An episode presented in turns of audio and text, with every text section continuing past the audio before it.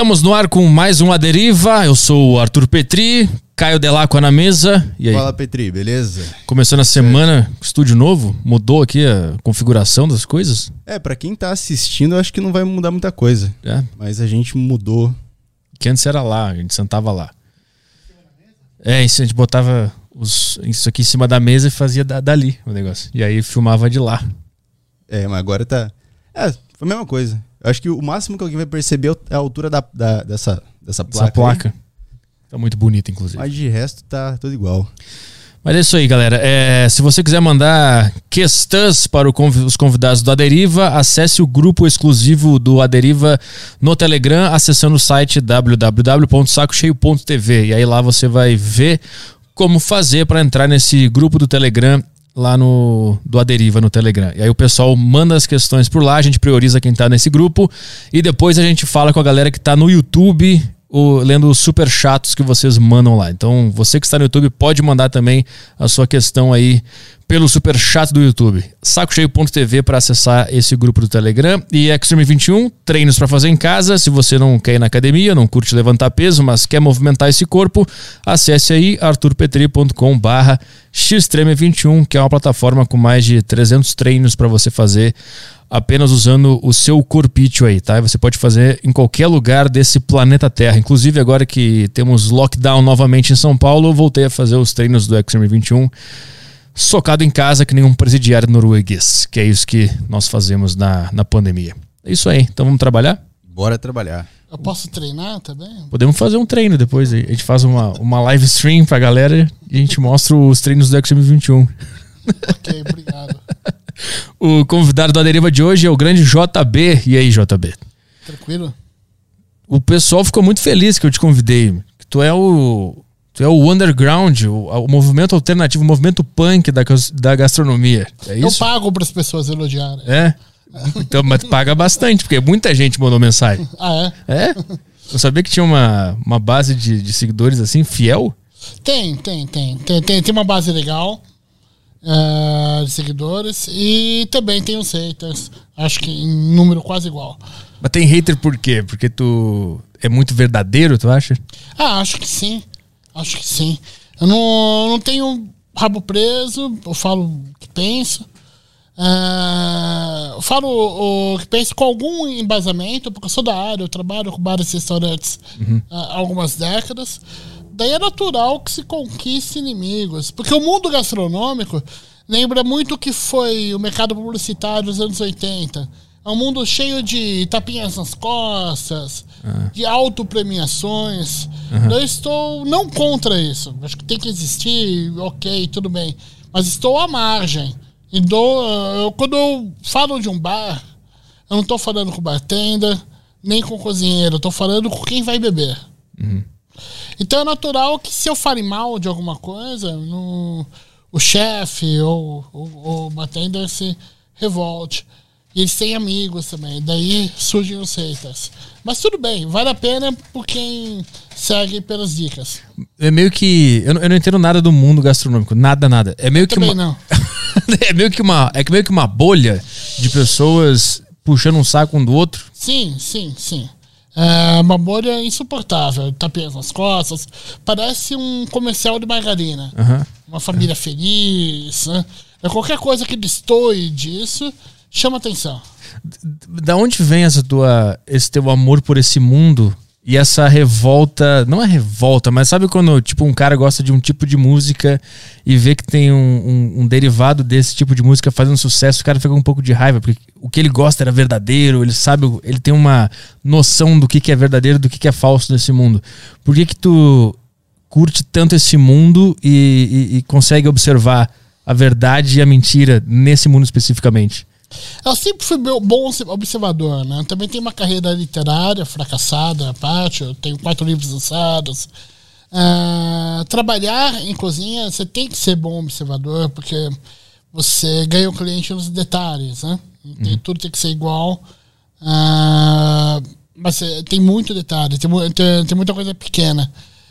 E você tem que ter uma certa obsessão também, né? Não é uma coisa de gente equilibrada, normal. Sim, sim. No, daí, por exemplo, no- de onde vem os haters vem? Ah, de onde os haters vêm?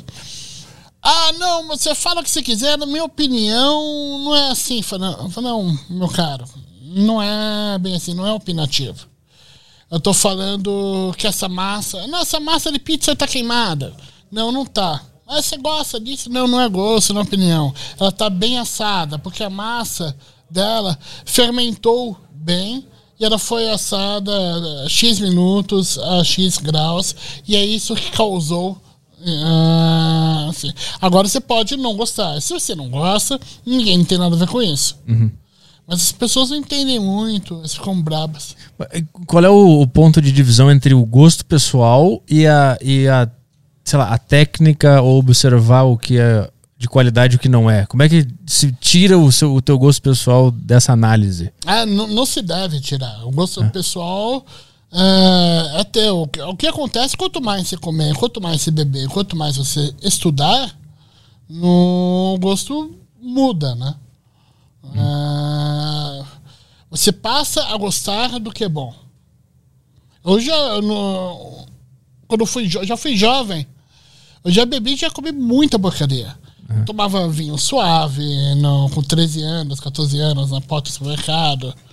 Ah, comia pizza de 16 queijos. A pizza tem que ter queijo. Você tem 18 anos, né? Uhum, uhum. Ah, cerveja, cerveja boa é bastante, né? Falei, não, vamos comprar mais uma caixa pro nosso churrasco. É, é natural que a refinação venha com o tempo. Uhum. No, até porque o tempo te traz limitação física. Você não aguenta mais, você não é mais adolescente. Né? Você não, você não quer mais tomar uma caixa de cerveja. Tomar uma boa.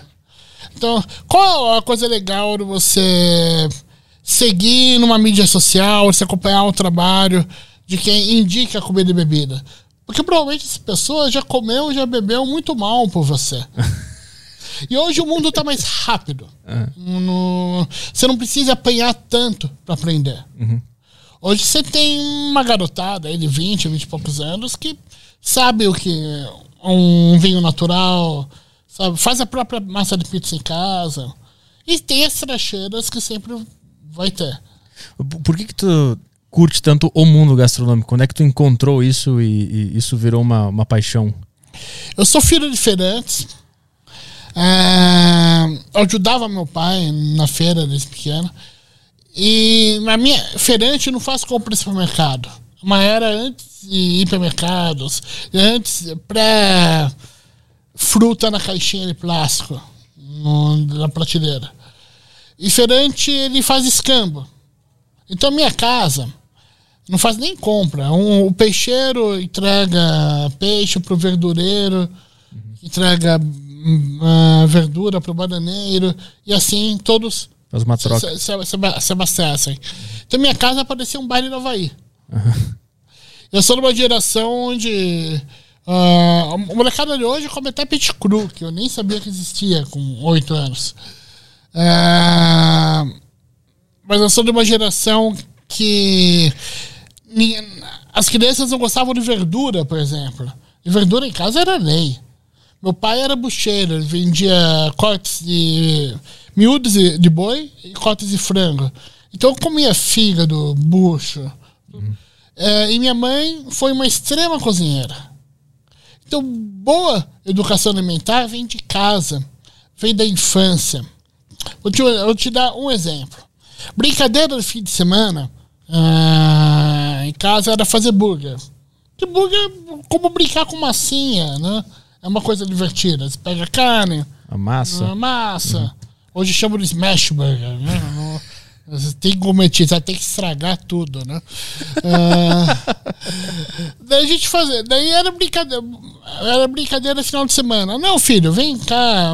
Tem um quilo de carne moída. Que não era blend também, né? De boca, né?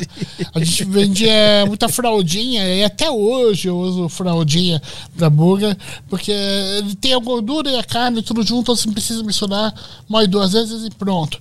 Daí a gente amassava com a mão, tudo, comprava um pão bem bosta na padaria da esquina ali, um queijo ok, ali, mas era gostoso. Fritava, minha mãe era uma grande fritadora de batatas, ela já fazia é, batata com duas frituras e não cobrava 495,80 por isso. Como, como, assim? Existe essa técnica? Eu não, eu não conheço. Existe.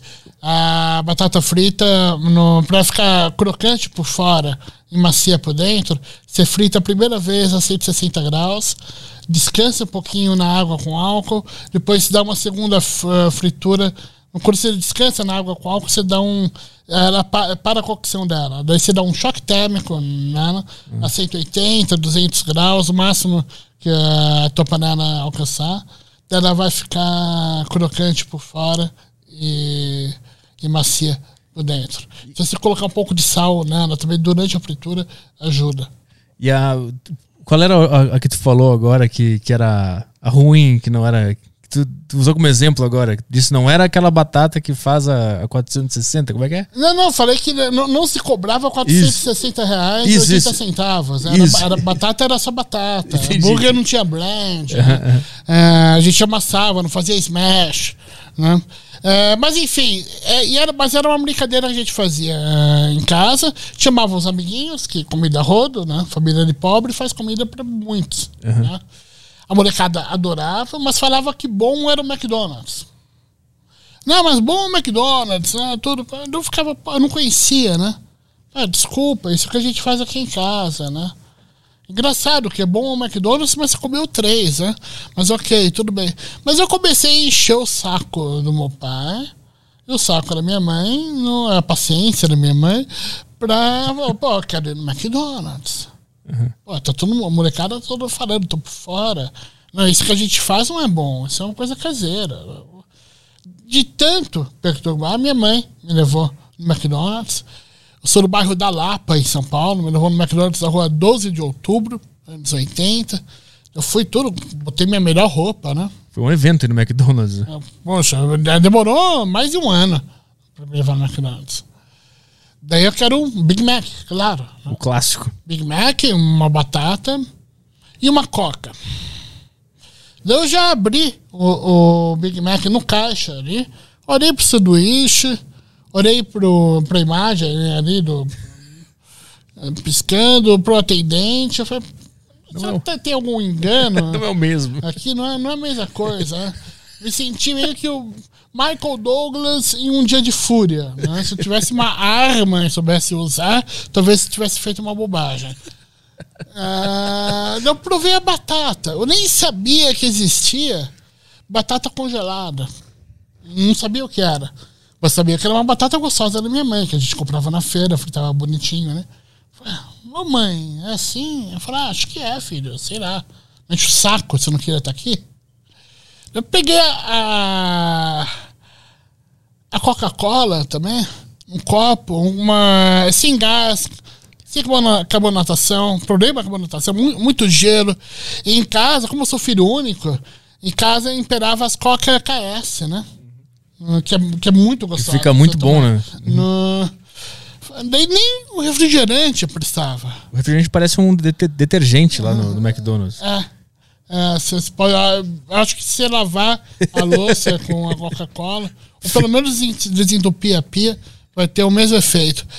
Daí, essa é uma, esse é um exemplo de como comia bem desde pequeno. Uhum. Na, primeira experiência McDonald's foi catastrófica. Uhum. Daí, de anos e anos eu volto ao McDonald's Pra, porque eu escrevo sobre comida. Eu, tenho, eu gosto de, de escrever, de criar conteúdo, de fazer vídeos sobre comida, de falar com desde quem come um cachorro quente na rua, come um podrão, até, o cliente do fazano, até o cliente do restaurante mais chique. Uhum.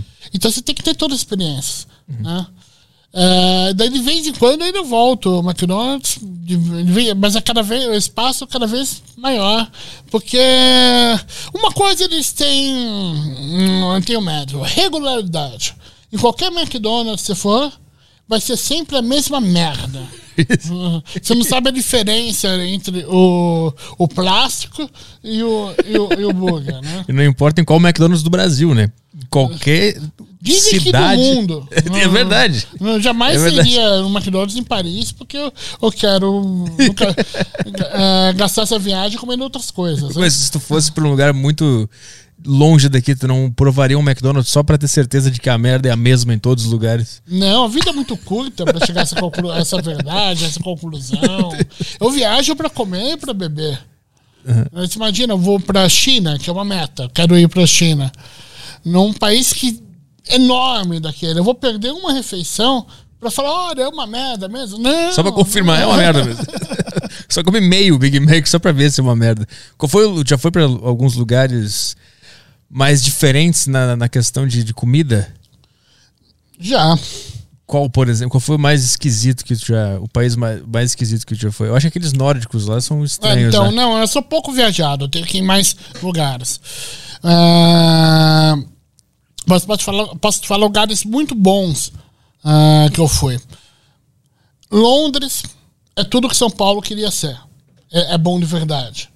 Porque é bom de verdade porque além do cotidiano gastronômico, se for num mercadinho, se for no Estrinha de lá, você vai, vai ter um indiano, vai ter um monte de gin tônicas, especiarias, frutas à frente.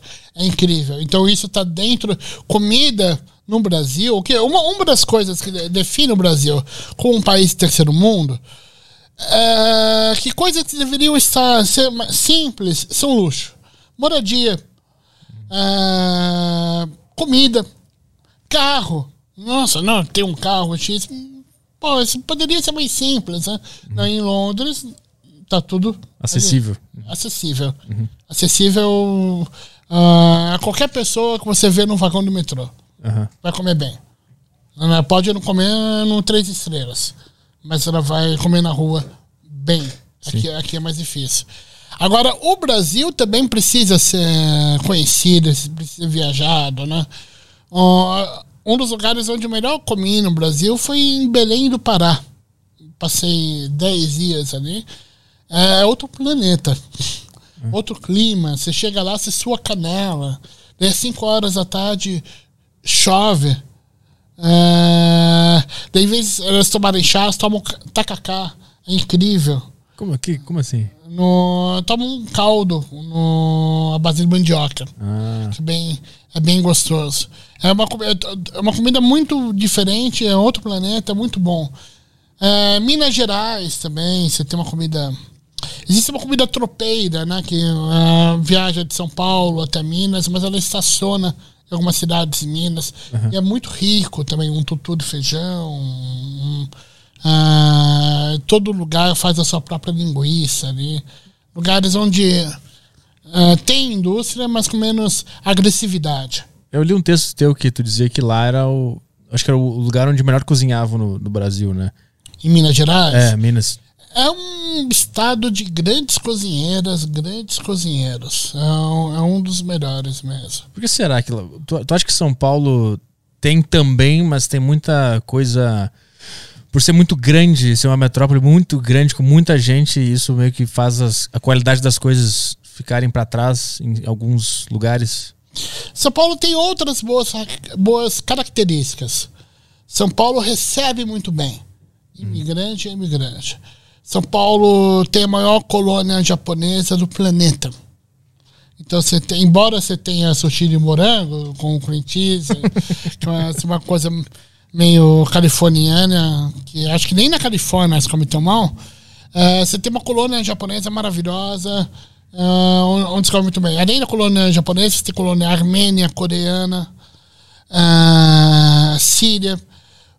São profissionais, é um povo que não está nem aí para o mercado gastronômico.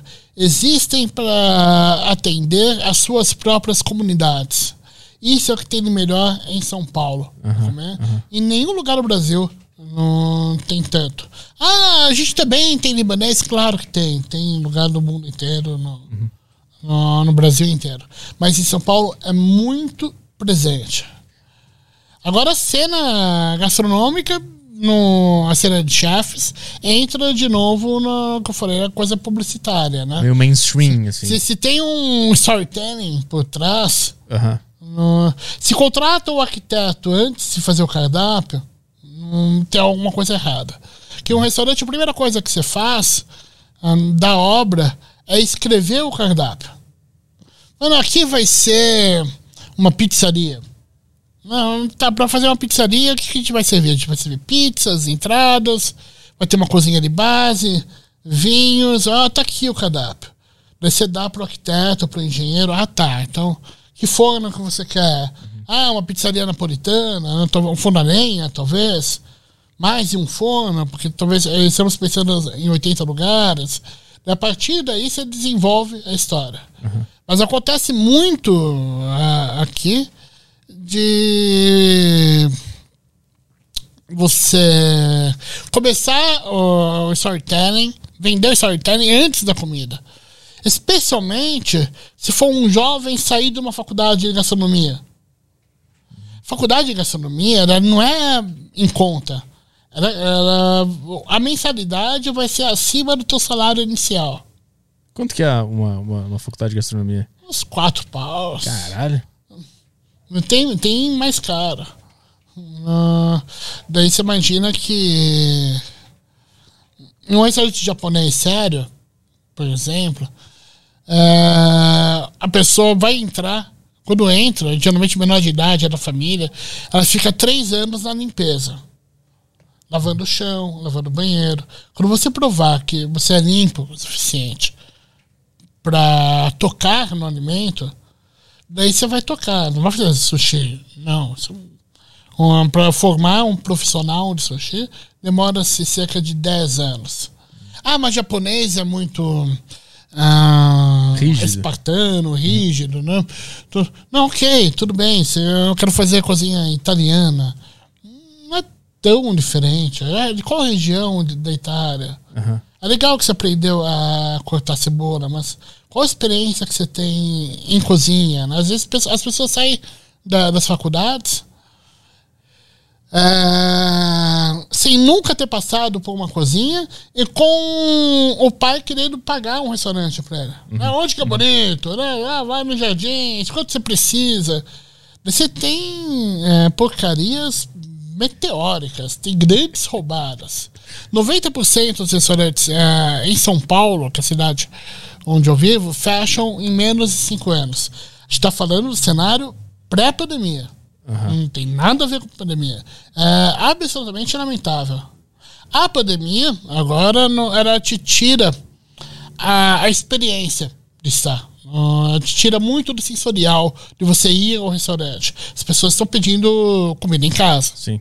E mesmo quando não estamos sobre a fase vermelha, uma fase mais rígida, uh, se passa-se a escolher outros lugares. Eu quero um lugar aberto, Sim. não quero uh, em um restaurante com um monte de gente que investiu, muita gente do ramo, muita gente séria também.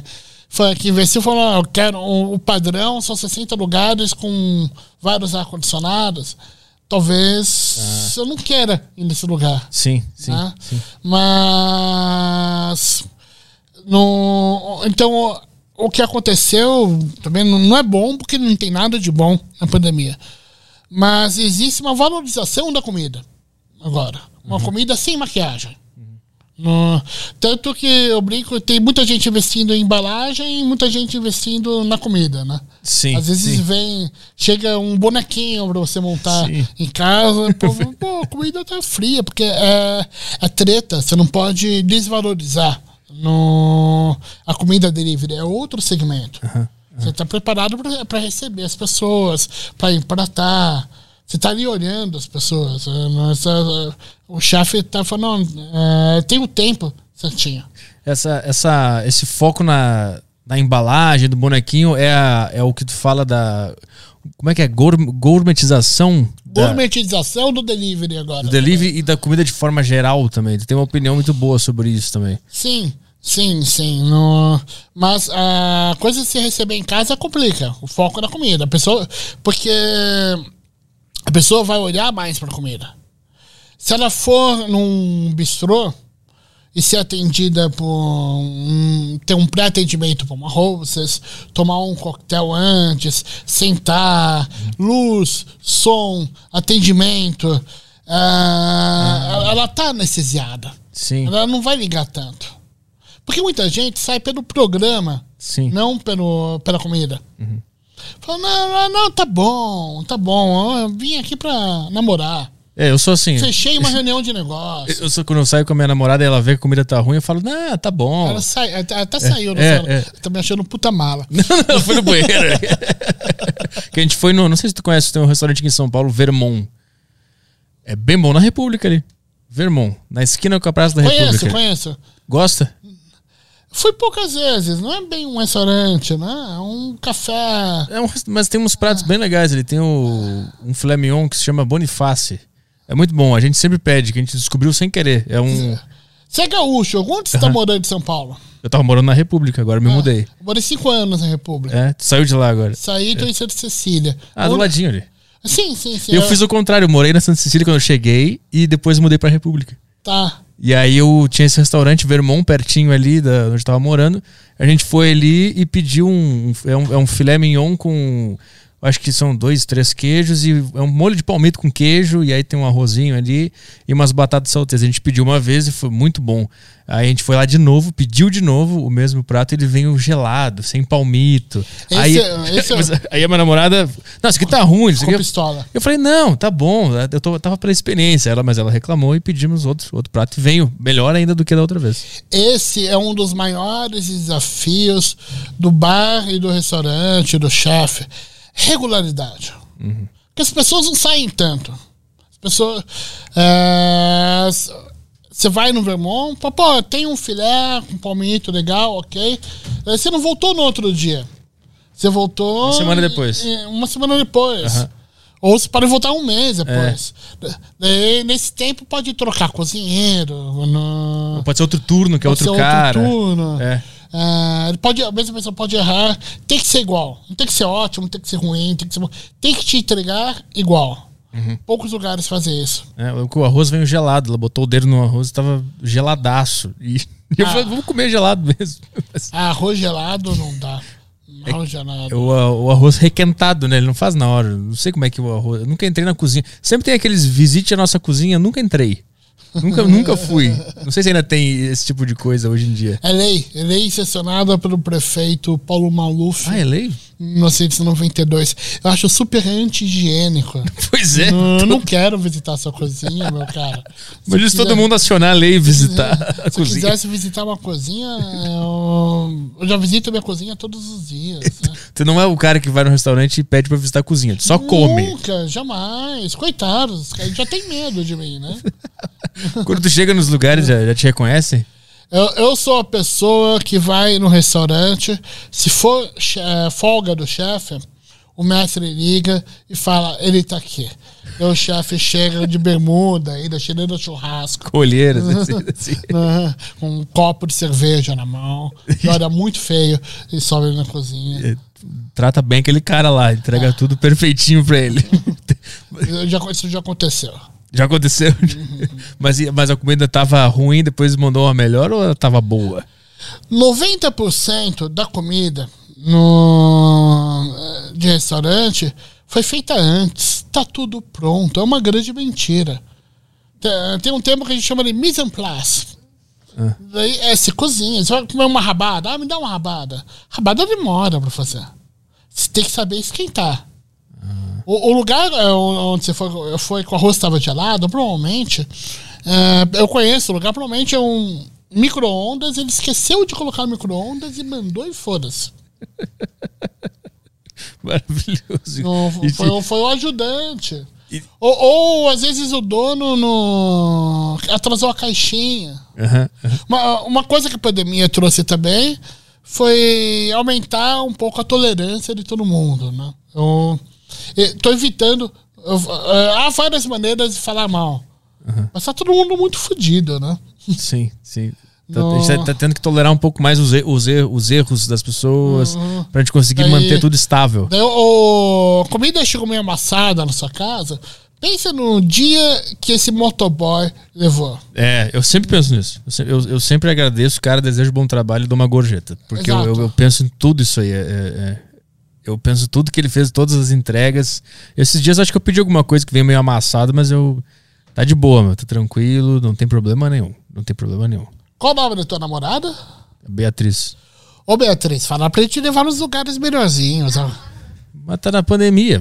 Não tem, eu Nunca, levei- nunca levou. Lá em não, Por- não é pandemia que chama. lá, lá- lá em Porto Alegre eu, le- eu levei. Lá em Porto Alegre eu levei ela no Data 360. especial e olhe lá. Como é que é? Eu- Só, só me leva se é alguma data especial e olhe lá, eu tenho que pedir. E geralmente, data especial, o povo que não sai, né, procura se informar no dia anterior, né? é. Ele leva em Macumba pra turista, leva no Terraço Itália, leva no Dom, ele vai errar mais ainda. Onde é que eu levo? Qual é o, o lugar bom? Pra data especial, acho que toda data. Primeira coisa, você conhecer o gosto dela. Ah, O que, que você gosta de comer? tudo. Tudo que existe no mundo. Eu, eu gosto muito de massa. Gosta muito de massa, gosta muito de italiano. É um lugar legal pra você levar numa data especial. É data especial porque você vai gastar um pouco mais. Leva no Pique, no Oscar Freire. Anota aí, pique. Pique, com dois Cs. E é italiano. Italiano. Massas e. Um italiano fino. Lá, quando tu foi pro sul, tu não foi no. Puta, eu comecei essa frase? Eu não sabia o termo final dessa frase. O que, que é? Qual? Ah, tem um bom lá, Marquês, conhece? Não. Era bem bom. Esse aí. Mas também é a minha opinião de leigo, né? Tu pode comer e achar uma bosta. O que é o Marquês? Era um tipo, tinha massa, mas é ma- mais voltado a grelhados, carne, filé mignon, picanha. Ela, ela fugiu de novo. É, foi até embora, de tão legal que o papo. né? Ela Primeiro- puxou o papo e foi embora. Primeiro eu fui no banheiro, minha voz despertou antes de vômito nela. Agora eu puxei papo, ela foi embora. Ela Deve estar gritando na rua agora. Ah, maldita internet. Foi pra casa. Tá ligando pra mãe dela. Mãe, você tinha razão. Tá assistindo? Tô passando por um relacionamento abusivo. Ele, não- ele, não ele me levou no Terraço Itália. Cheio de turistas. Mas eu não levei uma vez, eu, eu vi o Terraço Itália e pensei, vou levar. Lindo, né? Mas aí eu vi os preços e pensei, acho melhor não. Não, não vá, não É, vá. Mas tem não. lugar que é caro, mas é entrega. Ma- Mas, entrega. Caro é, caro de verdade é quando não entrega. O restaurante que eu te é, encomendei agora pra um aniversário, um namoro, um brigou, sei lá. Você vai gastar um pouco a mais, mas ele vai te entregar cada centavo. Tá. O Terraço Itália é um casamento que deu errado é, em 1986. É muito ruim. Não é muito ruim. Pra ser muito ruim, tem que melhorar muito. E o lugar é lindo. Você tem uma das É vistas mais legais da cidade. É uma cidade que não é, é, boa de vista. É verdade, é verdade. Também não é grandes coisas ter uma vista de São Paulo, né? É, lá tem, tem. Ah, ela voltou. Voltou, com o McDonald's também. Ela comprou o Big Mac pra te provocar. É uma, é, enfim, O Terraço Itália, é, é um é um lugar que eu gostaria de, de comandar. pra melhorar. Ah, ah, porque ele tem um bar, um restaurante, tem um espaço para casamento mesmo em cima. É uma cozinha enorme. É, é um lugar que eu gostaria de. Falar, pô, deixa bom pra gente. Eu, eu gostaria de trabalhar lá. Tu, já- tu já fez.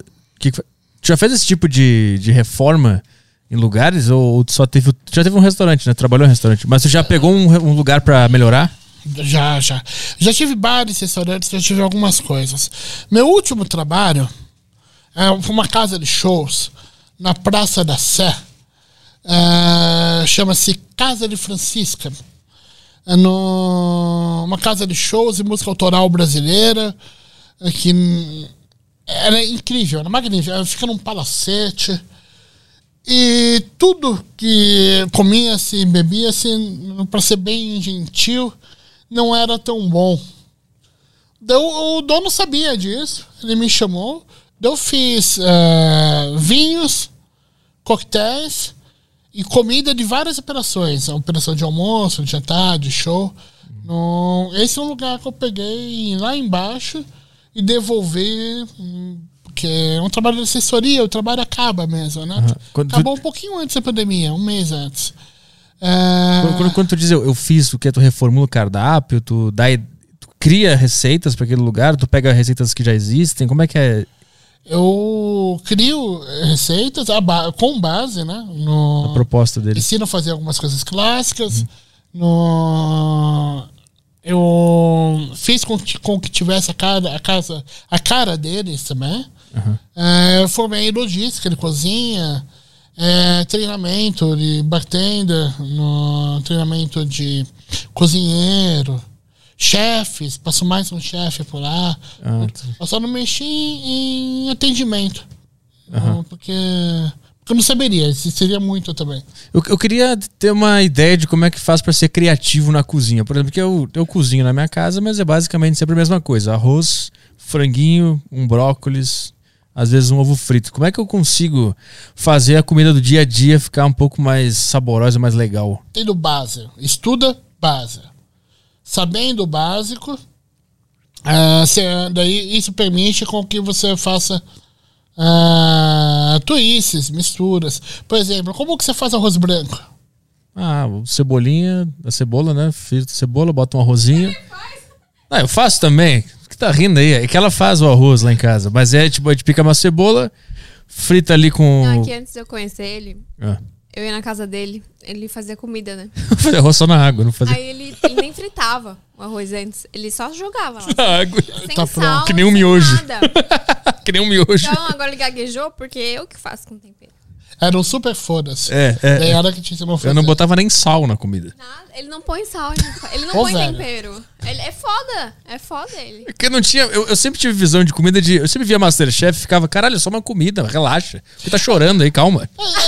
É, os caras brabos com o negócio, calma, é uma comida, calma. Eu sempre tive essa ideia. Você falou antes, você iniciou o, o- o programa falando que faz treinos, Ah. crossfit, qualquer coisa assim. Não, só tô vendendo merchan aqui. Ah, ah, tá. No- Eu fiquei- ah, é, Não, pensei que era você que fazia o Mas eu treino. também Da- faço, da- também da- faço. Mas você treina. mesmo. Aham, aham. Geralmente, esse povo. Esse povo. É pra ficar ofendido agora? geralmente, gente da sua estirpe.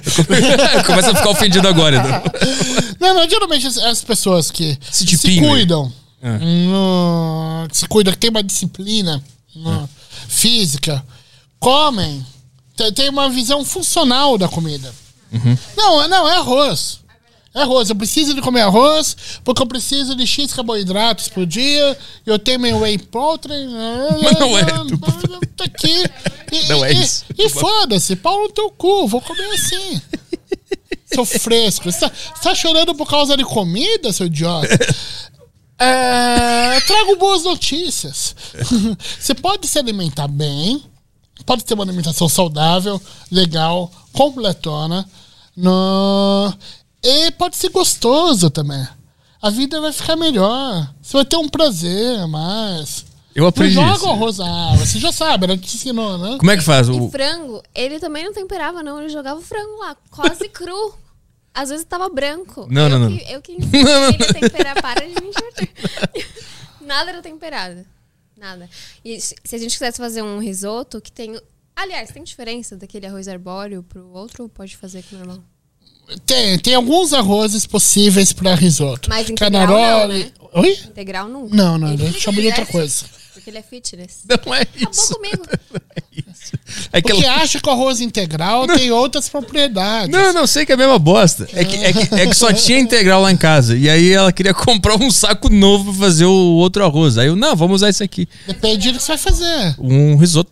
No arroz arbóreo é bom pra risoto. Mas era o, era o arroz integral que eu queria fazer. Não, É, tá errado. tá errado. Tá errado. No... tá errado. Você tem que saber o que você quer. Arroz integral, ele fica muito gostoso. ah, com cenoura ralada, capim santo. Mano, capim santo eu sei que falta. Tenha na sua geladeira alho, cheiro verde. Cheiro verde é salsinha cebolinha. Temos. Cebola, azeite. Tem, vai ter franguinho, vai temperando com isso. Pimenta do reino, em vez de usar a, em pó do mercado, compra um moedorzinho. Você vai comprar uma vez só, moedor. Daí moe a pimenta na hora. Faz muita diferença. Aprenda a fazer tempero simples. É a mi- a minha visão da, da comida é que, tipo, eu não me cuido por estética, eu me cuido pra eu não colapsar e me matar. É, Esse, é- esse é o meu ponto. Então, pra mim, a comida é um negócio assim, cara, que bosta que eu tenho que comer pra continuar vivo.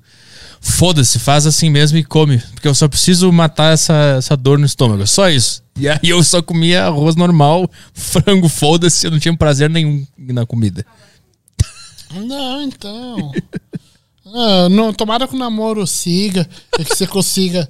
Você siga ensinando coisas legais pra ela. Mas, inclusive, hoje eu já fiz um. Eu Nossa falei. primeira briga Hum, foi por conta de comida. é, conta, mas abre seu coração pra mim. Eu queria, eu queria ir na casa dele e fazer uma comidinha, sabe, assim, romântica e tal. E ele falava, é arroz integral, é macarrão integral, que tem aí, cara? Agora ele come melhor. Tipo, é- era exatamente isso. Acho que ele não era muito ligado mesmo no prazer da comida. É, hoje eu fiz um, bastante, um é. brócolis refogado na manteiga, por exemplo. Tá evoluindo. Tá evoluindo. Tá, Parabéns. Mulher, né, na vida das É. pessoas. Assim. Ela é que me mudou. Sim, sim, sempre é bom. Sempre, Sempre é bom. bom. Sempre é bom. Mas tu, tu não te considera um crítico gastronômico, tu te considera um cronista. Exato. Qual é a- o, o- qual a diferença? É, primeiro, eu não saio de casa para avaliar os lugares. A avaliação é uma consequência. Então você já tem uma diferença de ordem. né? É, segundo, precisa fazer uma crítica. O Jacan, estava no estúdio do lado, Tá aqui no Flow, daqui a pouco ele vem aí pra gente pode- resolver essa treta aí. que abre um restaurante. No, vive abrindo um restaurante, ok. Aí você tem um chefe televisivo no, com investimento monstro, sempre investimento monstro, com muita coisa em volta. É, bom, então eu não vou nos seis primeiros meses. Por quê? Porque demora muito para as pessoas, para a própria equipe, para o chefe, eh, saber o que o seu restaurante tem para oferecer. Daí, a partir de seis meses, eu vou fazer pelo menos umas seis visitas. Eu vou sozinho, vou com a namorada, vou com mais quatro pessoas, eu vou perto do fecha, eu vou no na segunda-feira à noite, na folga dele. Eu vou no sábado bombando. Eu vou se reservar. Eu vou comer menu degustação. Eu vou comer um menu executivo. Eu vou tomar vinho. De quanto, de quanto investimento a gente está falando? É inviável. A crítica gastronômica no Brasil nunca existiu. Nem quando o jornal. Existia um negócio, não sei se vocês conhecem, chama mídia escrita, jornal. Era muito relevante. É, Hoje serve pra cachorro cagar em cima, né? é, nem quando isso existia, você tinha os nomes ali, as pessoas já não faziam direito. Porque é absolutamente inviável. Está falando de investimento em um restaurante fino, no- como o dele, que eu nem fui ainda no restaurante dele, o presidente. Ele já abriu outro depois. Estou falando de investimento que beira os 5, 6 mil reais. Qual o salário do crítico? Pra fazer um, um texto que ninguém mais quer ler também, né? Porque ninguém lê. Sim. Mas, ah, hoje as pessoas querem. Tem que ser um story. ah, ah, quero um story. Quero um story. É absolutamente inviável. Eu não desisti da escrita ainda. Existe quem, quem lê, mas é minoria. Eu escrevo pra essa minoria. Mas o, o lance de ser uma, uma crônica é que tu relata a experiência daquele dia indo naquele lugar e não e aí a, a crítica sobre aquele alimento a- sobre aquela comida ela vem no meio dessa história Uma crônica é um retrato. Aham. No, eu posso escrever sobre um, um jantar, eu posso ah, escrever sobre outra situação que aconteceu no restaurante, usando a comida como fundo. Posso colocar a comida como um protagonista. Posso pegar o serviço de um garçom. Adoro o garçom antigo, os garçons velhinhos. Aham. Eu posso escrever sobre isso. Ah, tinha um bar aqui no. ai- Ainda existe, mas ele tá diferente. Tinha um bar no- na Rua Aurora, no centro de São Paulo, chama-se Bar Léo. O Bar Léo pertence. pe- Quem inaugurou o bar foi um senhor vindo de Santa Catarina que estabeleceu um padrão de chopp na em São Paulo, que é o chopp Brahma na caldeireta com quatro dedos de colarinho. Foi um lugar parecido em Porto Alegre, no centro. no centro o nome parecido com uma- alguma coisa próxima Twin? Twin Não? não não lembro disso Ok. enfim enfim É, nesse bar tinha vários garçons velhinhos. Hoje morreu todo mundo, os garçons foram andando embora, o bar virou uma rede, virou uma coisa horrorosa. Mas era um bar que cheirava a crônica. Quantos anos você trabalha aqui? 25. Não, ele é garoto, eu trabalho 38. No, o, tinha um senhorzinho que montava uns canapés com todo carinho, com muita destreza. Ele morava na Vila Pompeia, ele trabalhava todo dia. O bar mandava um táxi. Até, é seu Luiz. Ele fazia tremendo, dava até uma certa aflição nos últimos anos. Daí são crônicas vivas. Aham. Às vezes você tem um texto descritivo da comida, mas está escrevendo sobre crônicas vivas, está escrevendo sobre gente também. Da onde vem essa, essa vontade? Tu, tu lia bastante jornal ou, ou contos literários? Qual- Livros, livros, literatura. Não. Eu, eu senti uma vibe meio Bukowski, tô errado? Na, Hum. na tua persona, de forma geral. Comparam bem. Ah, Comparam bastante. É. ah, Bukowski. É, você tem uma coisa, uma estética autodestrutiva que, que lembra o Bukowski. No Brasil, Mário Bortolotto. Não conheço. Ah, ele é de Londrina. Ma- Mora em São Mário Paulo. Bortolotto a gente convidou pro Aderiva não respondeu. Ah, é verdade, é verdade. É, eu mandei mensagem pra ele. lá.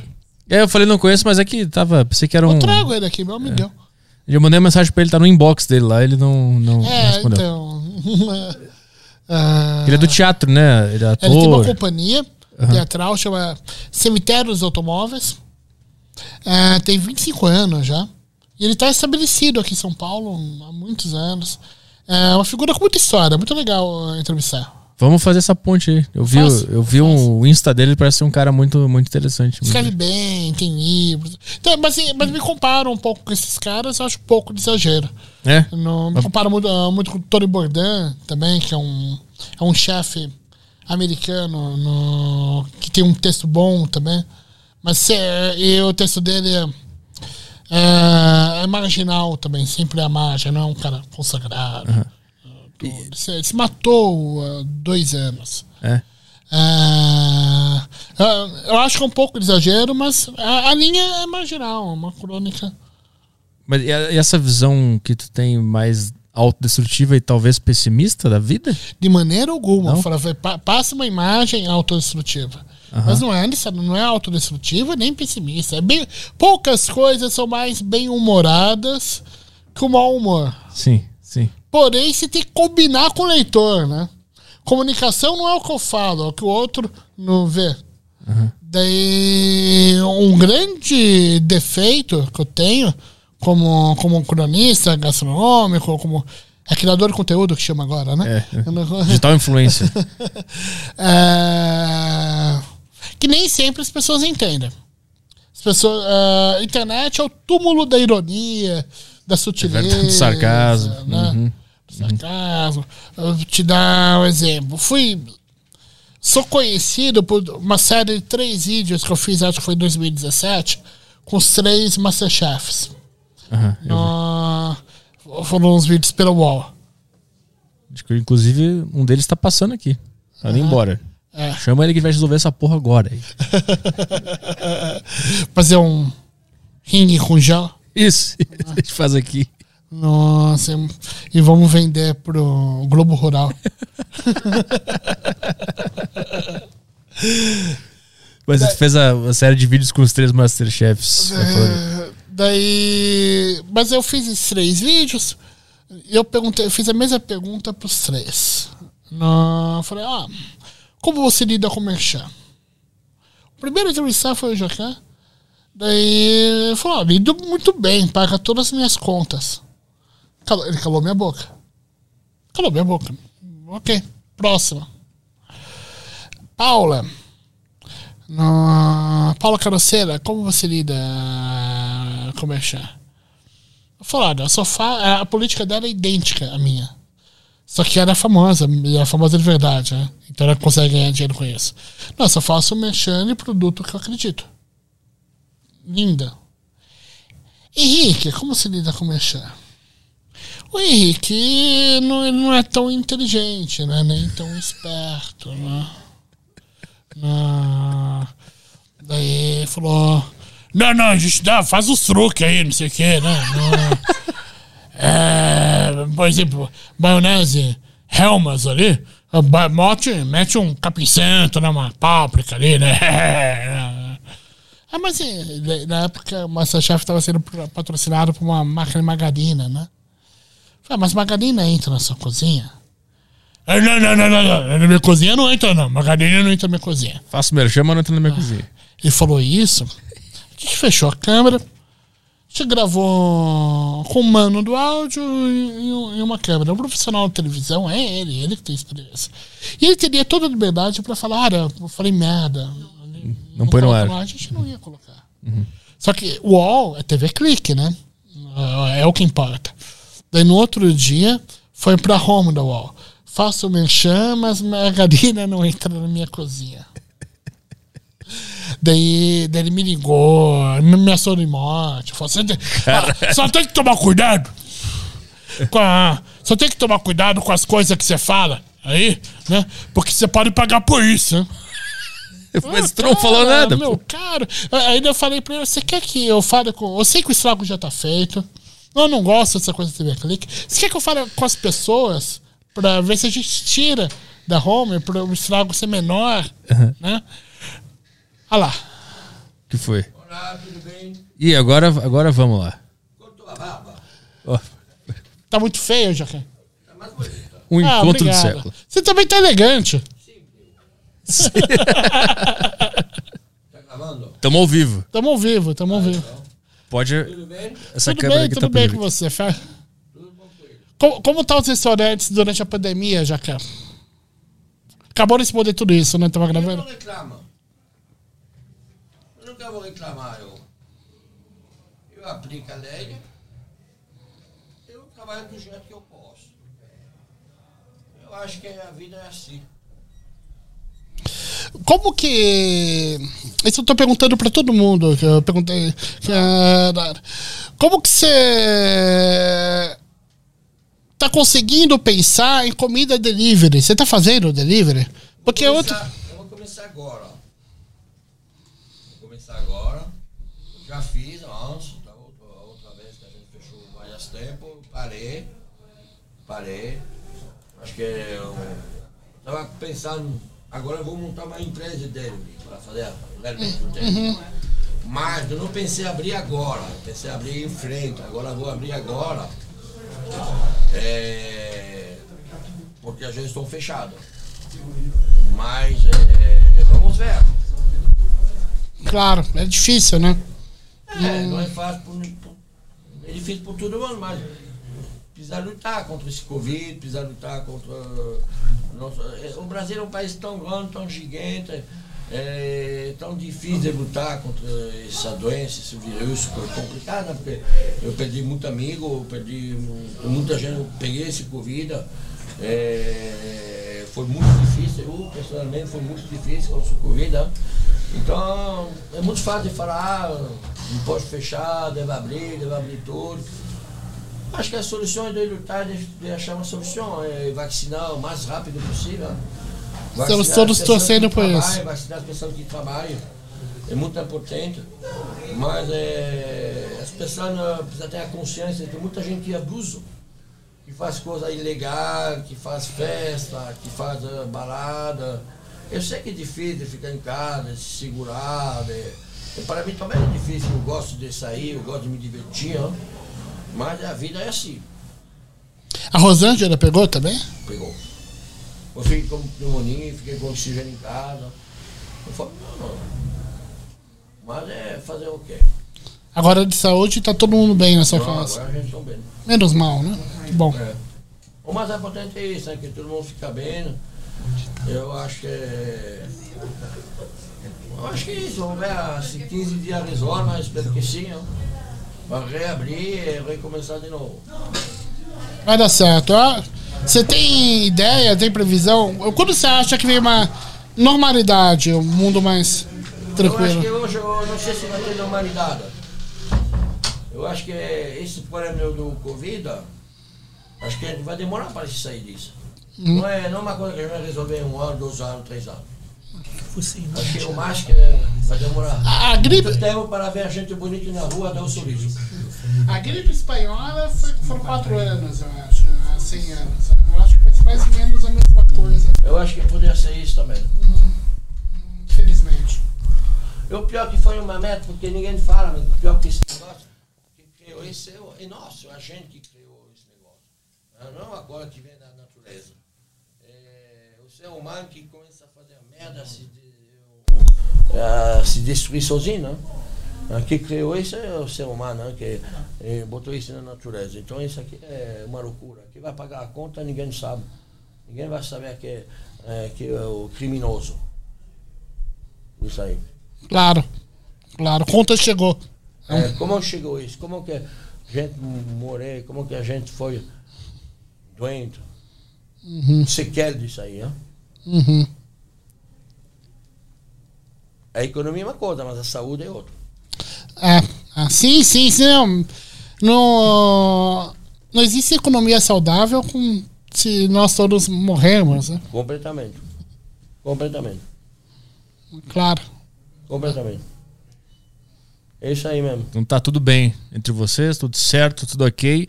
Os caras falaram, ó, se eles se cruzarem na casa do Flow, eles vão sair no soco, me falaram.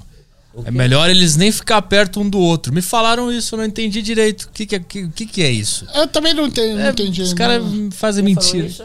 Falaram, o pessoal falou, ó, não deixa ele esperto aí que vai dar problema. É, me passaram a mensagem que existia uma briga. Aí, ó. Não. Aí eu só. Briga é briga. Ninguém briga, todo mundo se explica. Tem explicação, não tem briga. Exato. É, Não é melhor chegar perto porque tem que ter, ficar um metro e meio, né? A gente É, que ser gente inteligente. Não existe esse negócio de briga, existe explicação na vida. A gente passou a idade de brigar faz Boa. muito tempo. Então tá tudo explicado. Tá Lógico. tudo ok. Todo, eu Sempre falo que eu devo falar. No momento não é certo. Eu acho que do mesmo jeito que eu. As pessoas devem se falar, a gente fala, tem momentos que a gente não concorda, a gente não concorda, a gente se fala. Cada um tem sua posição, todo, todo mundo tem suas opiniões. É, é- é a vida funciona desse jeito. Eu não tenho problema nenhuma. É, não é por isso que a gente não se cumprimenta, a gente não se fala, a gente não se abraça, a gente não bebe uma cerveja junto ou um vinho. Não tem importância nenhuma. É, se a vida, todo mundo concordar, a vida seja muito triste. Sim. Exato. Muito triste e deprimente. Por Boa. isso que todo mundo tem opinião. Eu sou uma pessoa que fala que eu penso. Às vezes não é bom todo dia de falar que a gente pensa, mas a vida é assim. Eu achei ele muito bonito hoje. Já que eu só queria ser o seu alfaiate. É, tá muito bonito. É, ele, olha como ele cortou essa barba, ele, ele, ele é maravilhoso. Cortou o cabelo, eu não gostava Figuraça, barba né? grande, eu não gostava. Não gostava. Eu, sua barba é horrível. Esse dia que eu briguei com ele. Agora tá melhor. Não, tá vendo? Deu, deu certo, já valeu a pena no- cortar. Ninguém brigou comigo. Viu? Mas é, não- não está na hora de brigar, está na hora de, de, de, de, de achar solução. Né? A hora de ser generoso. A É hora aí, de né? generosidade. A hora de a gente dar o melhor de si pra achar Não é, soluções. Não é? É, é verdade. Positividade gera positividade. É isso aí. Exatamente. Como falar com minha mulher, a gente nunca briga, a gente se explica. Isso é um bom lema de vida. Vou usar com a minha agora, que tá ali, ó. A gente não briga mais, a gente se explica. É explica. Sempre aprendo alguma coisa aqui nesse Ela que nesse ensinou programa. ele a cozinhar, ela tava contando. Sério? É. Que ele, ele é fitness, né? No- Tá Daí a comida pra ele era uma coisa funcional. Eu colocava arroz. Arroz e na água, nem direto. Sal. Ele tá, tá bem. Daí ela chegou, pô, velho, eu quero namorar com você, mas tá puxado, né? Tem que ter pelo menos um sal nesse arroz aí. Ou então para de cozinhar. Sim. Sim. Sal é vida, né? Ele não deixa pôr sal na comida. Hum? Ele não deixa pôr sal na comida. Sal é o que liga tudo, não é? Lógico, A primeira coisa o cozinheiro aprende a usar o sal. completamente. Bom, gente, eu vou lá. Valeu. Obrigado. Um abraço grande. Um Bom abraço. te ver. Bom te ver também. É, Opa. Se cuida. Valeu. Obrigado. Nos cuidamos. Sou teu fã. Um abraço. Obrigado, Obrigado. obrigado. Tchau, tchau. Um abraço. Maravilhoso. Eu, eu nem sei o que, que tinha, qual era o, o que, que tinha acontecido. Eu não faço a menor ideia. Era alguma coisa do restaurante, mas tá tudo. Eu tava falando deles, da visita do. Sim, sim. do- do- eu ia falar do, do Henrique, eu falei. Ah, é verdade, né? aí deu problema com. Daí, daí deu, deu essa Ele treta. te mandou uns áudios. É, mandou, mandou os áudios, tudo, daí a gente não se falou mais. E... Mas o que eu queria falar, quando eu comecei a falar, eu falei sobre a, a dificuldade das pessoas entenderem ah, o que você fala, co- como a, a internet é o túmulo da ironia. Aham. Por exemplo, no- nessas três visitas, o. Famoso, o, o Jacan, o Jacan tive que gravar com ele duas vezes. Porque tava muito gripado no dia que eu fui comer. No, eu falei, não, meu sous-chefe tá aí, no sócio dele me recebeu super bem, como é que você quiser. Tá bom. A Paula, que a Paula ela, ela é amiga, diferente. Eu tenho uma intimidade com ela há mais de 10 anos. Ela falou, o quê? Você vai gravar? Não, eu mesmo eu vou, eu vou te servir. Ela eh, cozinhou, o último prato ela me trouxe como, garçonete. Ela foi um, um doce. A gente tem no- uma relação muito boa. O, o Henrique, ele escolheu o prato que eu ia comer. Você vai comer um cupim. A imitação é muito boa. Daí. daí e, daí ele me serviu, era um cupim com mandioca e, e farofa. E ele sentou na minha frente, aquele monstro que faz jiu-jitsu há 30 anos, né? E aí, tá bom? Tá gostoso? Daí eu, não ia falar tá uma merda que eu ia levar um soco. Daí eu, eu fui sutil. Eu falei, olha, essa farofa tá muito gostosa, né? Quando você fala que, a- quando você fala que a farofa tá boa num prato, é, cujo é, item principal é o cupim, é, um, é uma carne, você tá falando mal, de uma maneira sutil. Ele não entendeu? E, e ninguém, entendeu? Até hoje, eh, virou meme, as pessoas falam, ah, mas você falou bem da comida dele. Eu já desisti de desmentir. Falei, ah, eu falei bem, é, eu falei bem mesmo, é, mas é, é que é jabá, então é, é isso.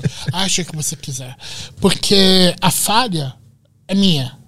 Eu tenho que me comunicar melhor. Mas tu acha que é 100% do, de quem tá se comunicando? Porque às vezes eu fico pensando, cara, não é, tem coisas que não é possível que eu vou, eu vou ter que explicar o que tá por trás. Tem, tem que explicar. Mas aí acaba a magia da, da Cê- linguagem. cê- cê- exato, você mata o que você tá falando. É. Tudo que precisa explicar muito tá errado, né? É, Você mata a estética da linguagem. é. Cê não- não- Então as pessoas vão continuar não entendendo. Eu sempre Eu tive. assumo a responsabilidade, mas não vou mudar. Ah, ah, bom, entendi, entendi, entendi. É que eu sempre eu, eu estudei jornalismo e tinha uma matéria que era teorias da comunicação. E na teoria da comunicação dizia que a, a responsabilidade da mensagem chegar no receptor era sempre do comunicador. E se o receptor entendeu errado, a culpa é do comunicador. E eu sempre discordei disso. Eu sempre achei meio estranho, porque eu vou me responsabilizar pelo jegue que não entende o que eu quis falar. Chamar quem te assiste de jegue não é um bom começo. Não vou falar que nunca fiz, já, né? certamente já fiz pior que isso. No- É, às vezes me pego respondendo comentário, você é burro? Eu falo, não, não, não é assim que se faz. Como é que a gente faz pro cara entender uma ironia, um sarcasmo, uma, uma, uma, uma sacanagem? Desce dois degrauzinhos. Ah. chega no equilíbrio. No, é difícil, é difícil. Mas explica pro cara ou tenta amenizar na tua ironia? É, usa ironia de maneira diferente. Melhora. É que pra gente conseguir adquirir a. a, a- a- Ou ah, liga no foda-se total. e chama de jegue. Não, não chama, nem fala. Ignora. Ignora. É que pra tu conseguir usar a ironia, tu tem que aprender. É difícil. Aí quando tu aprende e começa a usar, o cara não entende. Aí tu tem que criar uma outra forma. Você- você que- é, E aí, aí a gente vai indo, vai indo e nunca para. o processo nunca termina. É verdade. Seguir trabalhando com comunicação, É. daqui 10 anos vai ser outro. No, daí você vai se virando. O Uri Allen no- é um cara que não lê críticas e também não vai receber Oscar. No, fala, não, se eu não focar no meu trabalho, começar a, a ouvir críticas, opiniões, o trabalho não vai sair do jeito que eu quero, porque trabalhar já dá muito trabalho. Sim.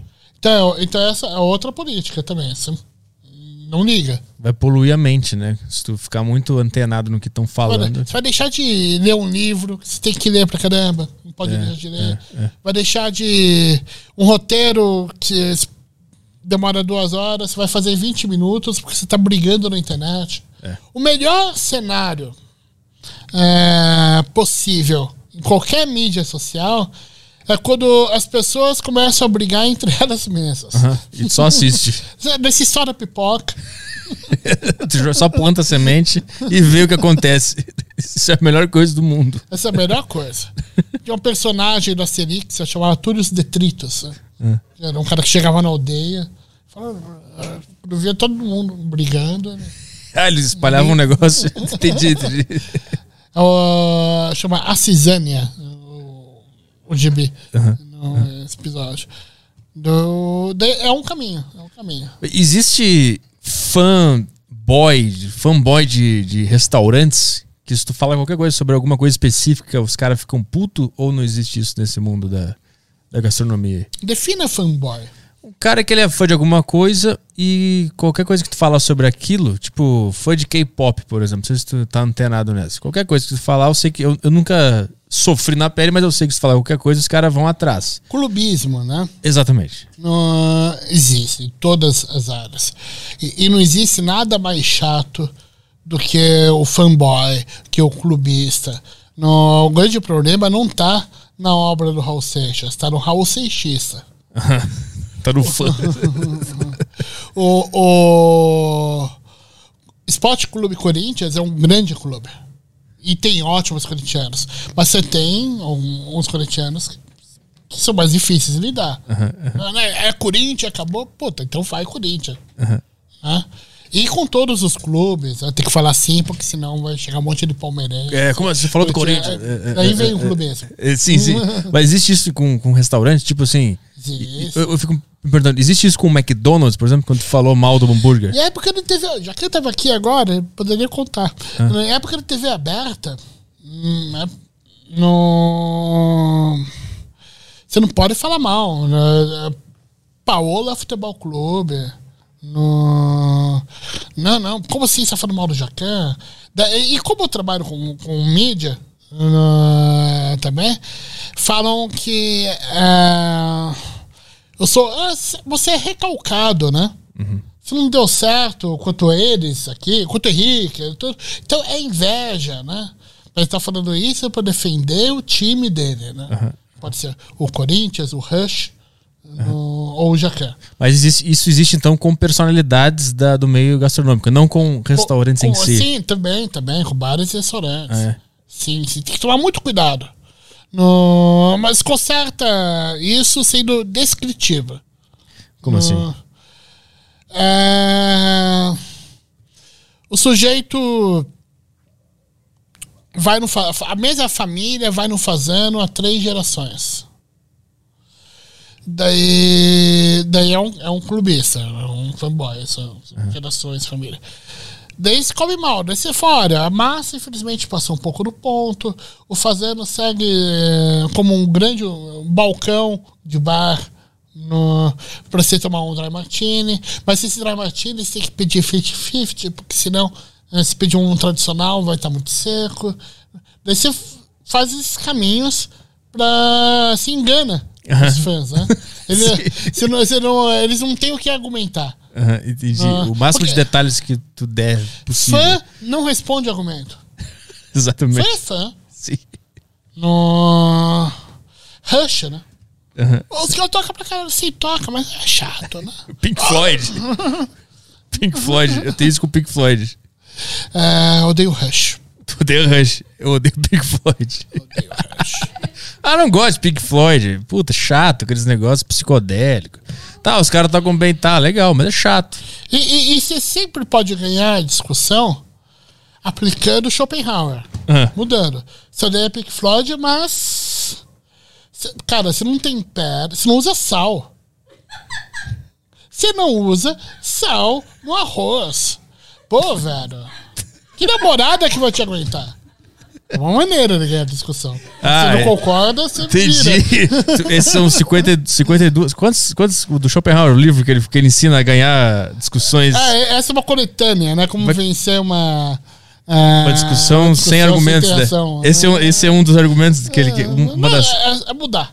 É erística que chama. Se muda. Aham. Não. Muda o foco do, do negócio. É. Pô, pô, cara, essa camisa tá desabotoada. Ah, e tua mãe que vai no Capim Santo? Entendi, entendi. Funciona. entendi. Eu uso bastante isso aí, então. Eu não sabia. Tá vendo? Você é um Schopenhaueriano e não sabe. Eu li. Eu não sei qual dos dois. Ele tem a arte de ler e a arte, de Arte do escrever. insulto. A arte de insulto é bom também. Mas eu acho que foi. Tem a arte de ler. Você você já viu esse? É do caralho esse livro. E tem um outro que eu não. Puta, eu não lembro qual era o outro dele que eu li também, que era do caralho. Mas eu li Schopenhauer na faculdade, meio que por conta própria, assim, que eu achava muito engraçado. Acho que todo jornalista tinha que ler é, Schopenhauer. É, eu, eu lia e dava risada do que ele tava falando. Era muito engraçado. Ele é engraçado. É. Ele, ele é bem humorado. É o que eu falei. Não, poxa, você é pessimista. É, tudo. Não, não. Poucas coisas são mais é, bem humoradas que o mau humor. Seu Saraiva, lembra do seu Saraiva? Do Francisco Miranda fazer essa Saraiva. É, do Zorra Total. Sim. Maravilhoso. Era puro mau humor aquilo lá. Mas, tu usa então esse, esse, esse mau humor de propósito pra criar essa estética ou ele é teu? Tá interno? É, ambos. Da- ele tá aqui. Aham. Mas se trabalha o mau humor pra, pra render bom material. Que tem aquele vídeo que. Escritor é tudo vampiro. Ele pega as coisas em volta e usa Sim. ah, a favor do seu texto. Pra mim, o que importa é o texto.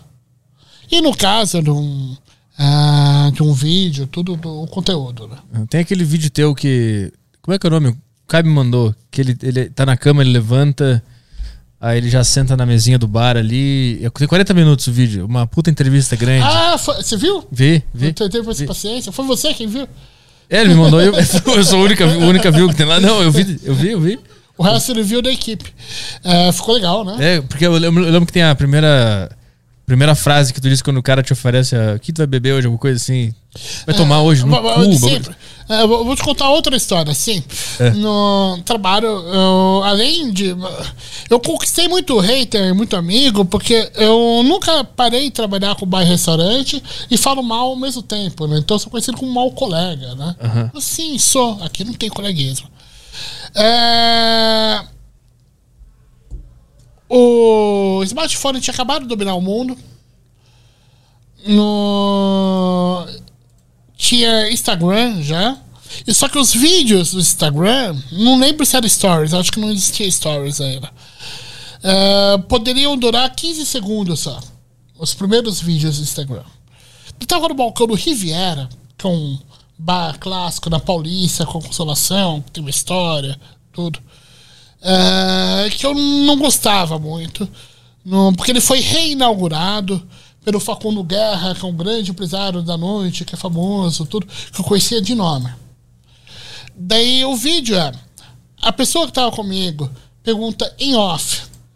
Falei, Júlio, quando você vem no Riviera, o que, que você toma? Eu tô assim e falo, tomo no cu. Aqui eu só tomo no cu. E fecha o vídeo.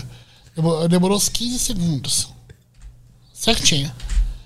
Dois dias depois, o sócio principal, que é o Facundo tudo, ele me achou no Facebook, que acho que não queria pedir o número pra ninguém. Falou, Júlio, tudo bem? Você falou isso ah, no meu bar? Falei, Falei, né? Falei, então, é, você tem razão. Você tem razão, eu sou um cara. Eu, não, eu não bebo, não sei a diferença de vinho pra vodka. Prato pra mim é prato cheio. É, as pessoas, gente que eu conheço, meus amigos, já falaram que não tá tão bom, topa conversar comigo, pra gente fazer umas coisas, ver se a gente melhora. Aí, tudo, sei que você não segue trabalhando no ramo. Topo, claro. Nos conhecemos no... e trabalhamos juntos por um ano, eu acho. No- Então você pode tirar proveito, você pode ser bem humorado. Sim, se a outra pessoa tiver o, o senso da, da piada, da ironia. Ah, olha como o Jacan É, entrou é, aqui. Já falei mal do Jacan, de verdade. Qual foi a- o negócio do, do cinzeiro de, de puteiro? Que história é essa? É, nessa mesma série de vídeos, né? É, parece, né? Era grotesco. Né? Que história é essa? Pra quem não sabe essa história, o que, que aconteceu? Eu quero, eu quero saber. No- Porque ele. Eu estudei antes de, de, de entrevistar, né? Eu vi que ele tem como hábito, tinha como hábito, faz tempo que eu não vejo Masterchef, é, tinha como hábito desmanchar a comida das pessoas. Sim. né? E é muito engraçado o que ele fazia. É. Daí o coitado do cozinheiro fica muito triste, né? Que intimidador, né, o cara? Não, o cara parece o Danny DeVito, né? Um pinguim. Ca- cara de mal, né? Pô. Daí eu dei uma ridicularizada. Sei que tá, tá no Copa Americano, você vê, eu falei, porra. Pô, pô, velho, não- se um jurado, se um concorrente faz isso, ele vai jogar. O que, que veio no Copa Americano? Veio um. O Sektatá, ele é famoso pelo Sektatá. Né? Mas o que, que é isso? Sectatá? O que, que é? Uma carne? O que, que é aquilo lá? Sektatá, é, ele é, o Jacan é muito conhecido pelo Sektatá, que é uma carne crua temperada. Aham, aham. Ele, num restaurante que ele prestava consultoria, que eu fui, ele colocou dentro num copinho de cachaça. Sim. Eu xinguei. Daí, eu não lembro o que, que tinha servido no, ah, no. Qual era a comida, mas eu falei que parecia um cinzeiro de puteiro, né? Parecia um cinzeirão. É, mas é apenas zoeira, não faz isso, não é entretenimento, então tem que aguentar o outro lado também. Sim. Mas a comida em si, tu, tu disse que era ótima, né? Tava ótimo. Sim, Só sim, a- é um restaurante que não existe mais. Só a apresentação que tava. Tava, tava zoado. Tava zoado. Isso é uma coisa que eu sempre quis perguntar pra alguém que entende de, desse mundo. É, Esse negócio da apresentação, o quanto pra pra nós leigos parece frescura. Essa apresentação bonitinha e tem uma folhinha assim, um negocinho. Qual é o qual é o lance dessa apresentação do prato? Ela é realmente importante e por que que ela é tão importante? Ah, a gente pode ir além disso.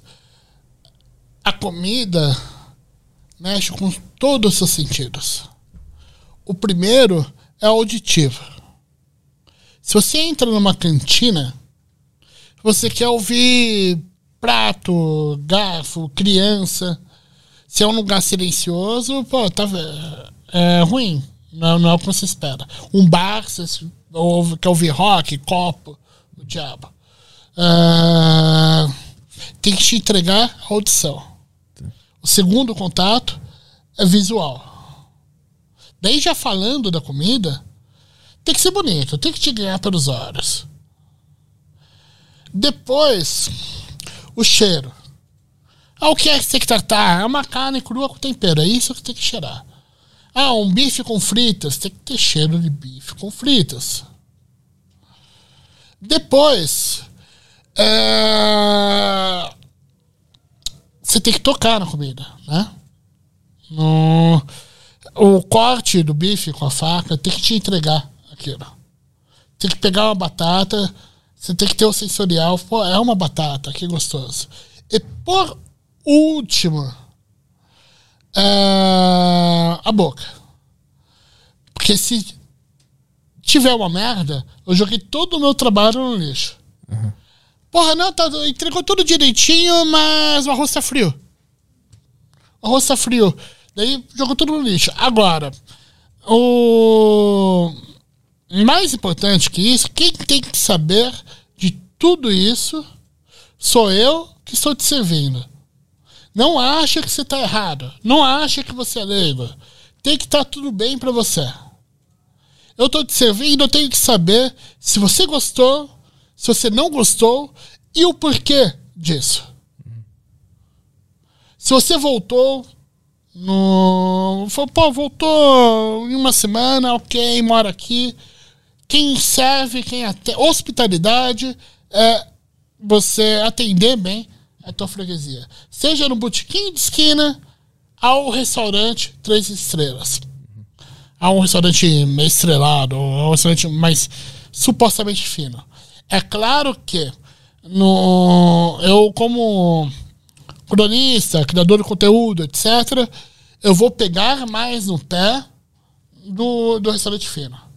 Porque se comer um, um dogão de 5 reais e não tava legal, a vida segue.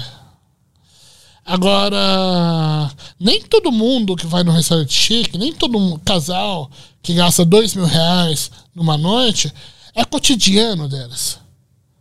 Tem gente que tá lá porque é aniversário de casamento. Sim. E muita gente sa- sai é, do restaurante se sentindo culpado, sentindo leigo, falando- fala- achando que é assim mesmo. E Isso é horrível. Isso tá mudando muito. Mas, mas é horrível. Pô, eu não fui lá, eu saí com fome, mas acho que é assim mesmo. Eu senti um cheiro de azedo, mas. Pô, esse vinho no, que custa 80 reais a importadora me cobrou 450, mas acho que é assim mesmo, tudo bem. Não, não é assim mesmo. A internet, a velocidade da informação não mudou muito para melhor o mundo nesse sentido.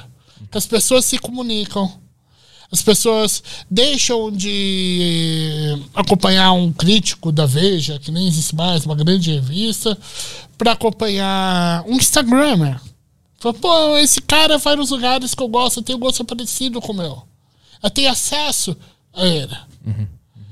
Daí melhorou muito e vai melhorar mais ainda. Espero. Como é que tu se tornou uma, uma figura, sei lá, um- uma figura que aparece no YouTube, que, que as pessoas conhecem? Antes disso, tu já trabalhava com, com isso ou trabalhava só na cozinha especificamente, sem, as, sem ser as crônicas? E como é que chegou no UOL depois pra fazer aquelas séries? É, é, Eu, eu trabalho com bares e restaurantes desde 1997.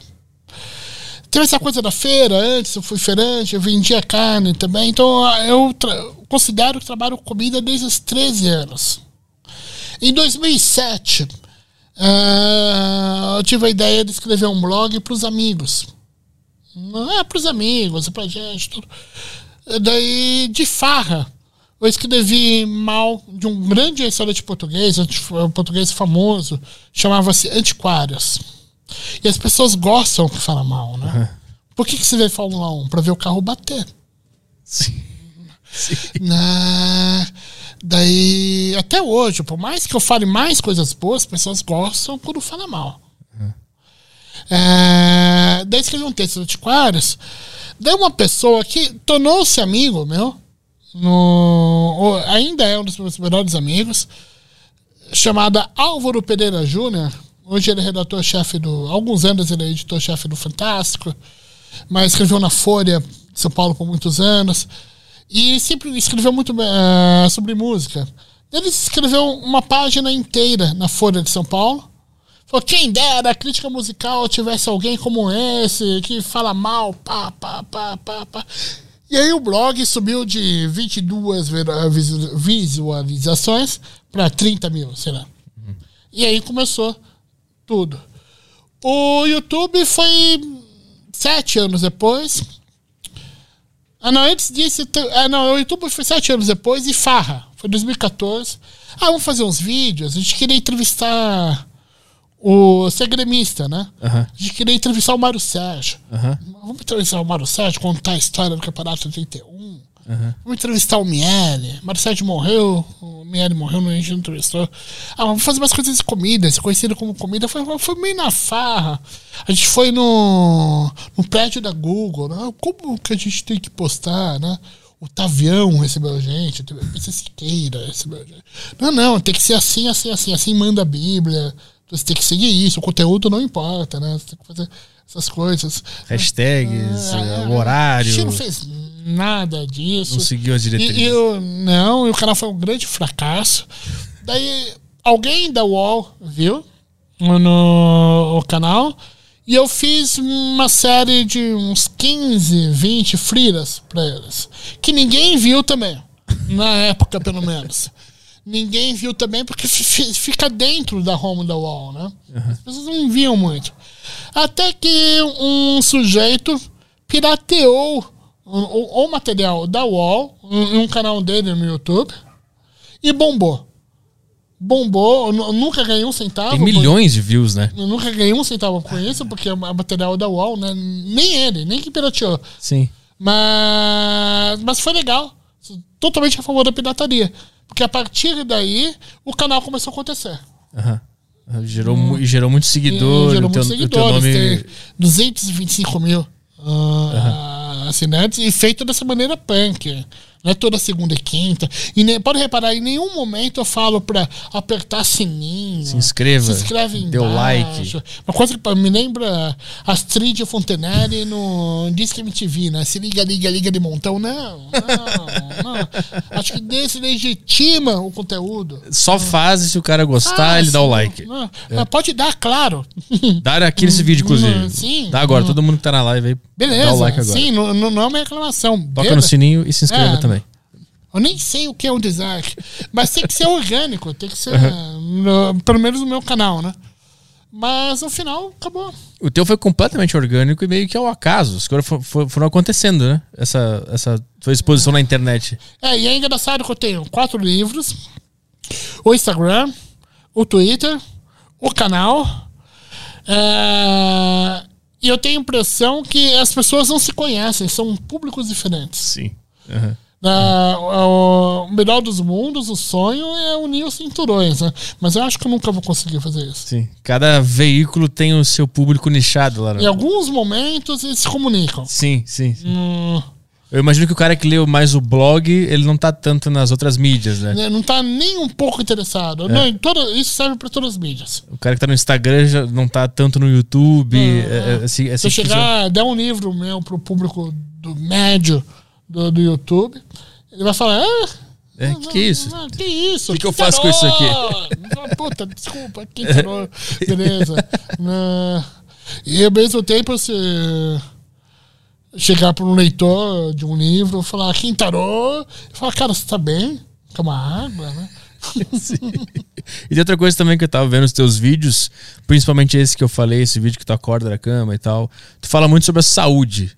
De meio que foda-se isso aqui, eu vou comer as coisas boas da vida e vou beber. Isso é um negócio que tu faz ali no vídeo pra ser engraçado ou é uma, é uma visão? Não, é real, é real. Primeiro, se não fizer piada com os meus próprios problemas, eu tô fudido. né? Sim. Mas é uma opção. Não, eu não vou chegar, eu não quero fazer o treino. você- Pô, te convidar pra lá amanhã fazer um É, treininho. putz, no- vai na frente. eu, vou, eu vou fazendo, eu te- depois, eu- depois eu te conto como é que foi. Vai, vai na frente. É, então, se- a partir do momento que eu não vou fazer o treino, eu procuro me divertir, né? Aham. Não é um. é, não é melancólico. É, vou, vou abrir um bom vinho. Sim. Hum, Ó, mas você é imbecil, você não vai se mexer? Não vou. Vou caminhada, tudo bem? Beleza? Porque, não, é, provavelmente não me convocarão para seleção novamente, novo. Nesse mesmo vídeo, tu- eh, te perguntaram sobre a morte. Qual é a tua relação com a morte? E é uma visão muito direta. Um dia eu vou, vai acontecer e perguntaram como. E tu falou que vai ser de AVC ou infarto? Não lembro. Não é nenhum dos dois. Putz, tô, tô sabendo legal. É, eu falei que o câncer pode te dar uma Isso. oportunidade de se despedir Isso, da- das mas pessoas. Mas pode ser um câncer bem velhinho, com 98, 100 anos, não com 62. sim, mas eu te Isso perguntaram. eu não falo no vídeo. Das pessoas. Eu não falo porque esqueci. Uhum. Daí tô ouvindo direto. Você quer morrer de câncer? Não, mas Minha mãe morreu de câncer. Putz, Minha cara, também. cara, sim. Mas é uma puta visão. O câncer te dá um tempo de se É, despedindo é, das coisas puta, que dá pra- fez. Dá No o Brasil teve um grande crítico gastronômico, que era um ótimo bebedor de vinho, era o Saul Galvão. Ah, morreu de câncer. No- acho que na última semana da vida dele, ele pediu pra pessoa que morava com ele, ele pega um vinho na, na geladeira. Pega um vinho na adega. Ela trouxe um vinho bom, porque só tinha coisa boa, mas não trouxe aquele vinho. Né?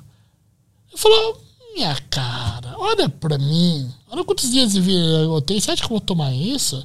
Você vai me trazer agora aquele vinho ali. Ou, ou melhor. Ah, desculpa, social. Não, tudo bem. Daí, eu acho que é uma boa filosofia de vida. Você ter o melhor. Enquanto há tempo, Tu acha que quando a gente já tem uma previsão de quando que a gente vai morrer, a gente consegue aproveitar melhor a vida, de forma geral? Não é necessariamente de ah, quando ah, morrer, mas a vida te traz limitações físicas. No, daí você aprende a selecionar melhor o que você quer. Comida, bebida, companhia. No- Quando eu tinha 20 anos, eu gostava de tomar um- uma caixa de cerveja no churrasco. Hoje, eu, eu prefiro beber menos e melhor. Ah, me dá duas cervejas que eu gosto. Aqui. É, e tô bem. A limitação faz, e a velhice, a maturidade, faz com que você viva melhor. Eu, eu sempre tive a noção de que se eu soubesse o dia que eu vou morrer, eu viveria tudo de, de forma mais intensa e aproveitaria tudo mais. Entendeu? E como eu não sei, eu vivo meia boca. Eu vou vivendo meia boca fazendo tudo pela metade. Mas você já salga o arroz. Sim. Mas meio, um pouquinho de sal só, é pela metade. Não é, não, eu não boto cebola, eu não pico cebola, ela que pica. Se, se ela não picar, eu, eu faço só com sal. Ah, mas se você comer a cebola que ela pica, em algum momento, em algum momento da vida, se vocês estiverem mais juntos, você já vai saber o que é uma cebo- ah, um arroz com cebola picada. É, eu nunca Você mais. já vai estar incrustado. Isso fica. eu nunca Esse mais, é o legado dela é, eu nunca mais vou poder f- comer arroz com cebola que eu vou lembrar dela. na tua vida. Mas o homem, ele tem uma trajetória que não é sinônimo de evolução. É. Então não é pegar, esperar, sentar que vem. Daí você tem que aproveitar o que a vida te oferece. É, eu sei, mas eu não consigo. Eu aproveito, mas eu acho que se eu souber, ó, vai ser no dia tal, no mês tal, no ano tal. Eu acho que acionar alguma coisa na minha mente que. Você Eu pode ia... contratar alguém pra te matar. É, eu posso combinar com ele, né? Um assassino de aluguel. Cara, me mata em 2025, que Sim. eu quero atingir o sucesso em 2023. Sim. Sim, é uma solução. Antes da gente ler as perguntas do pessoal, eu quero te perguntar também do, do boné do MST, que é maravilhoso, o bonezinho do MST que ele tem na casa dele lá. É, alguns bonés eu citei. Tem vários. É, eu, eu- eu- vinha com ele, mas eu fiz a lição de casa. Não, antes de vir pra cá. Eu falei, não, acho que não vou fazer nada. Pô, aqui, aqui era o lugar pra fazer isso. Tinha que ter uma bandeira. Seria uma, boa, seria uma boa provocação. Tinha que botar a bandeira do MST aqui atrás da deriva aqui, ó. Concordo, A gente concordo. podia botar. Caguei, devia vir. Mas qual é a. É uma provocação ou tem alguma coisa. Uma, uma, uma, afinidade com o movimento? Muita afinidade. A MST é um dos maiores movimentos sociais do mundo. Ah, sou amigo pessoal no- de muita gente. ah, de lá, João Pedro Stedley, por exemplo. Ah, Já vim aqui, ele é de São Paulo? Ou não? Ele. Não sei onde ele tá morando agora, é do sul, ele é gaúcho. Ah, tá. Ah, tá. Uma das vezes fui pra Porto Alegre, foi, eu fiquei num assentamento ali, na grande Porto Alegre. Ah, ele. Grande cozinheiro, ele faz um. um arroz carreteiro muito bom. Ah, lá tem muito carreteiro, né? Nesses acampamentos tem muito carreteiro. É, Com a sobra do churrasco, é no dia seguinte do churrasco é- faz o carreteiro. E. Não, é- mas é legal trazer. Também posso fazer. Eu não sei se ele tá em São Paulo. Mas posso fazer essa ponte também.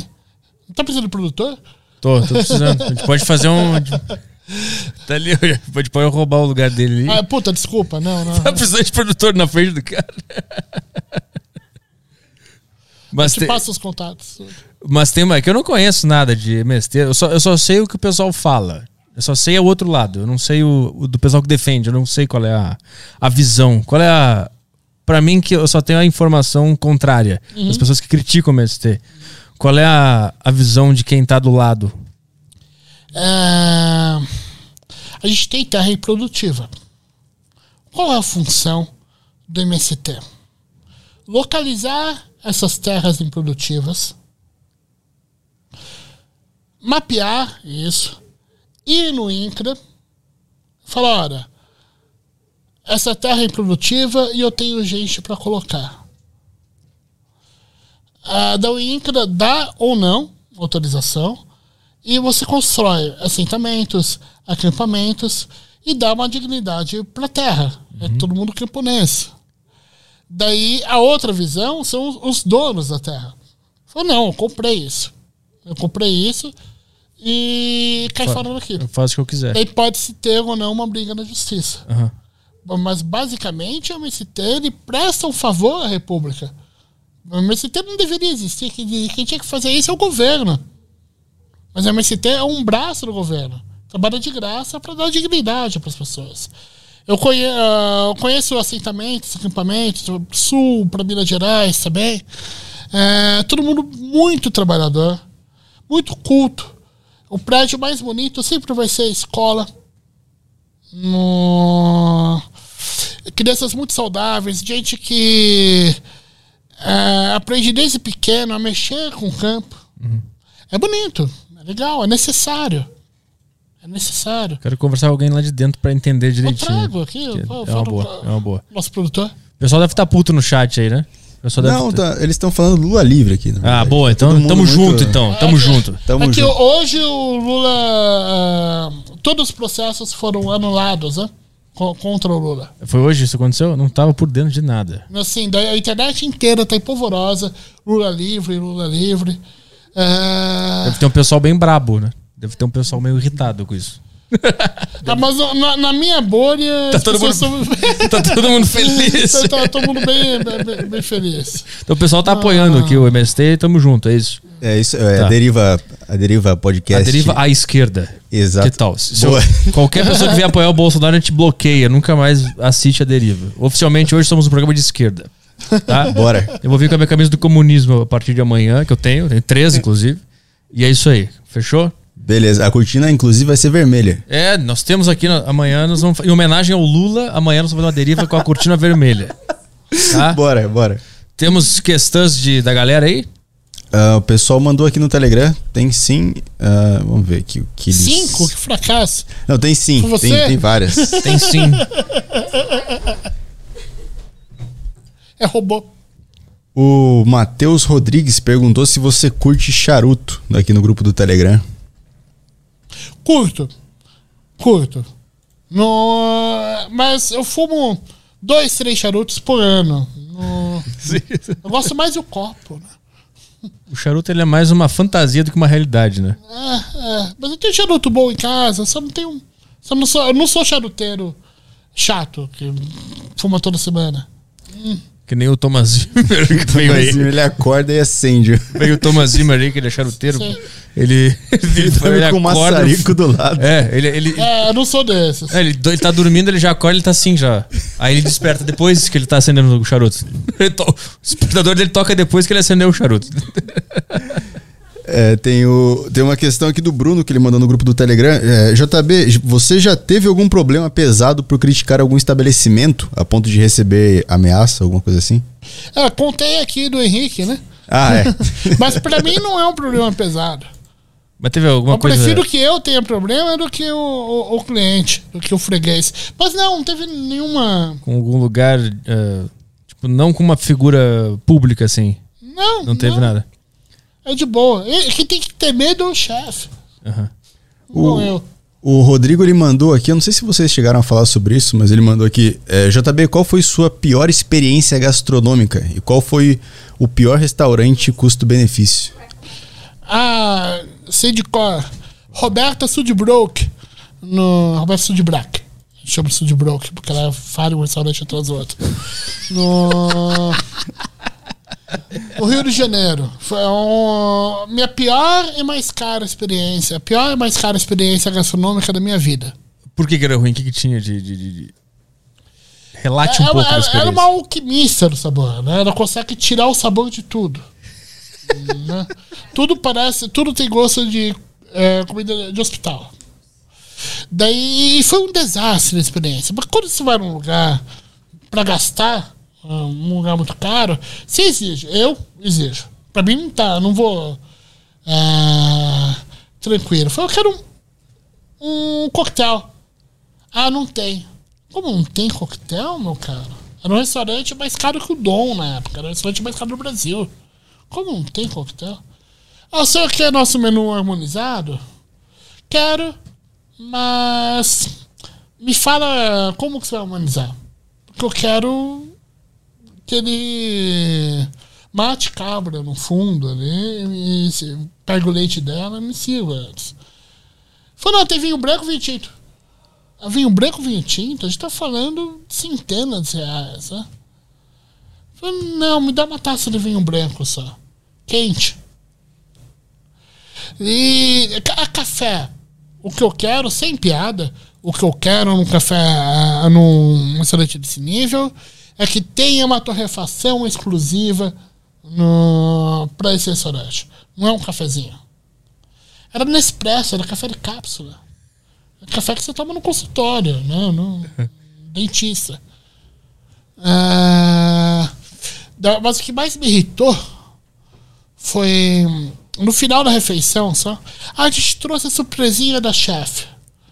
Eu trouxe uma marmita lúdica, mas uma marmita.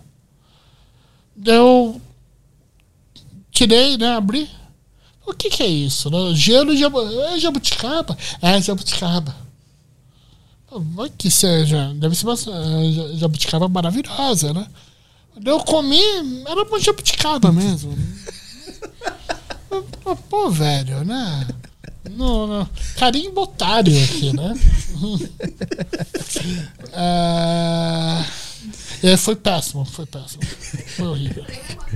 Quanto deu a conta? Na época. hum, Foi em torno de 700 e poucos reais. Porque faz muitos anos. Era- hoje seria uns dois mil e pouco. Era o restaurante mais caro. E não fui no menu mais. Top. Mais, to- mais rooftop essa não. Cara. Ele perguntou qual foi a pior e a melhor? Ele só perguntou qual foi a pior. Ah, mas- tá. Olha, olha- como as pessoas são. É, é você quer saber da coisa ruim? Vamos ali, a melhor, a melhor experiência que tu. impecável. Ah, várias. Muito ah, mais. Melhor que pior. Mas tem um restaurante. Como eu falei do, do café da Jabuticaba e do vinho da Roberto de Black, eu vou usar o, o contrário. Eu fui a um restaurante em Londres, chama Lyons.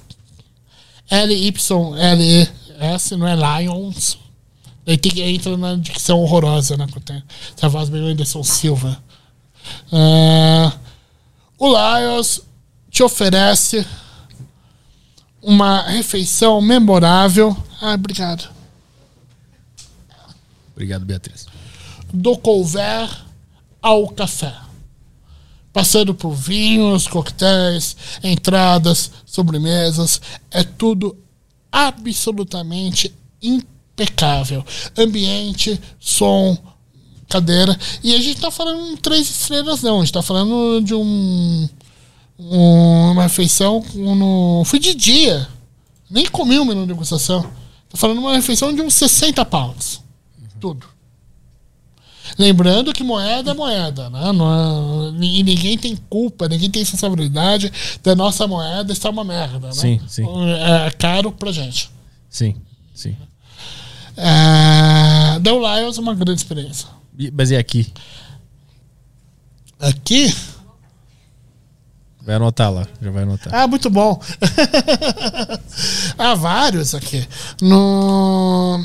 É que, é que deixa eu falar, que quando a gente vai procurar um lugar pra comer, a gente tem que pesquisar no Google e a gente não sabe se a gente confia no que tá escrito lá, entendeu? A gente quer ouvir uma voz experiente aqui pra nos recomendar. Além daquele que a gente anotou, como é que é o nome daquele? Pique. Além do pique, que é mais que é Ah, bom. ita- aqui. italiano vai no Cozi também. Cozi a gente foi. Cozi. Deu ruim? Merda? Não, bom pra caralho. Qual era o nome do negócio que eu pedi? Era uma. Como é que é? O Sobuco. Ossobuco. É bom, é bom. Bom pra cacete. Aconteceu, né? Não, é que eu não entendi que, por que que vem o osso junto. Só, eu não vou comer o osso, mas tudo bem. O osso tava lá. É, é um corte da carne. Não, é Toda que, carne cozida com osso Deixa é mais saborosa. é que ele falou. Ou pode tirar e me, me dar, né? Ele falou que ele só queria o buco. O boco. Ah! Ah, era isso. E a gente não sabia muito como se comportar. Tem Ah, alguma é. dica, assim, pra gente que é pobre? Esse, esse é um Que é grande. foda, a gente saiu com o vinho na mão e dava É. pra embalar. A gente não tomou o vinho inteiro, a gente levou ele na, A gente foi embora do restaurante com o vinho na mão. Pra, pra entrar no Uber, e aí o cara, o cara falou a gente que não botou tem, aqui no é, negocinho, tinha um a gente negocinho super não tem bonitinho. Como é que pobre faz pra passar meio Tá desapercebido? vendo? Isso vocês já sabem, né? O vinho.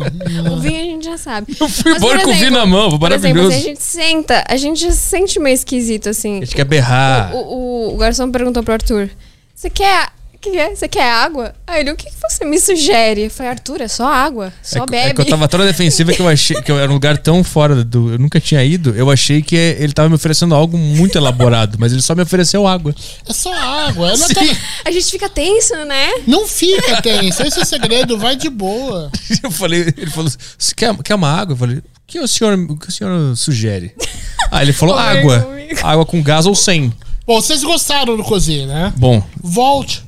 A segunda vez vai ser muito melhor. É. Você não vai fazer a piada no sobuco. eu tenho que inventar Já- outra. Você já sabe que água é água. né? É verdade. Você já sabe que pode levar o vinho. É, é só ficar de boa.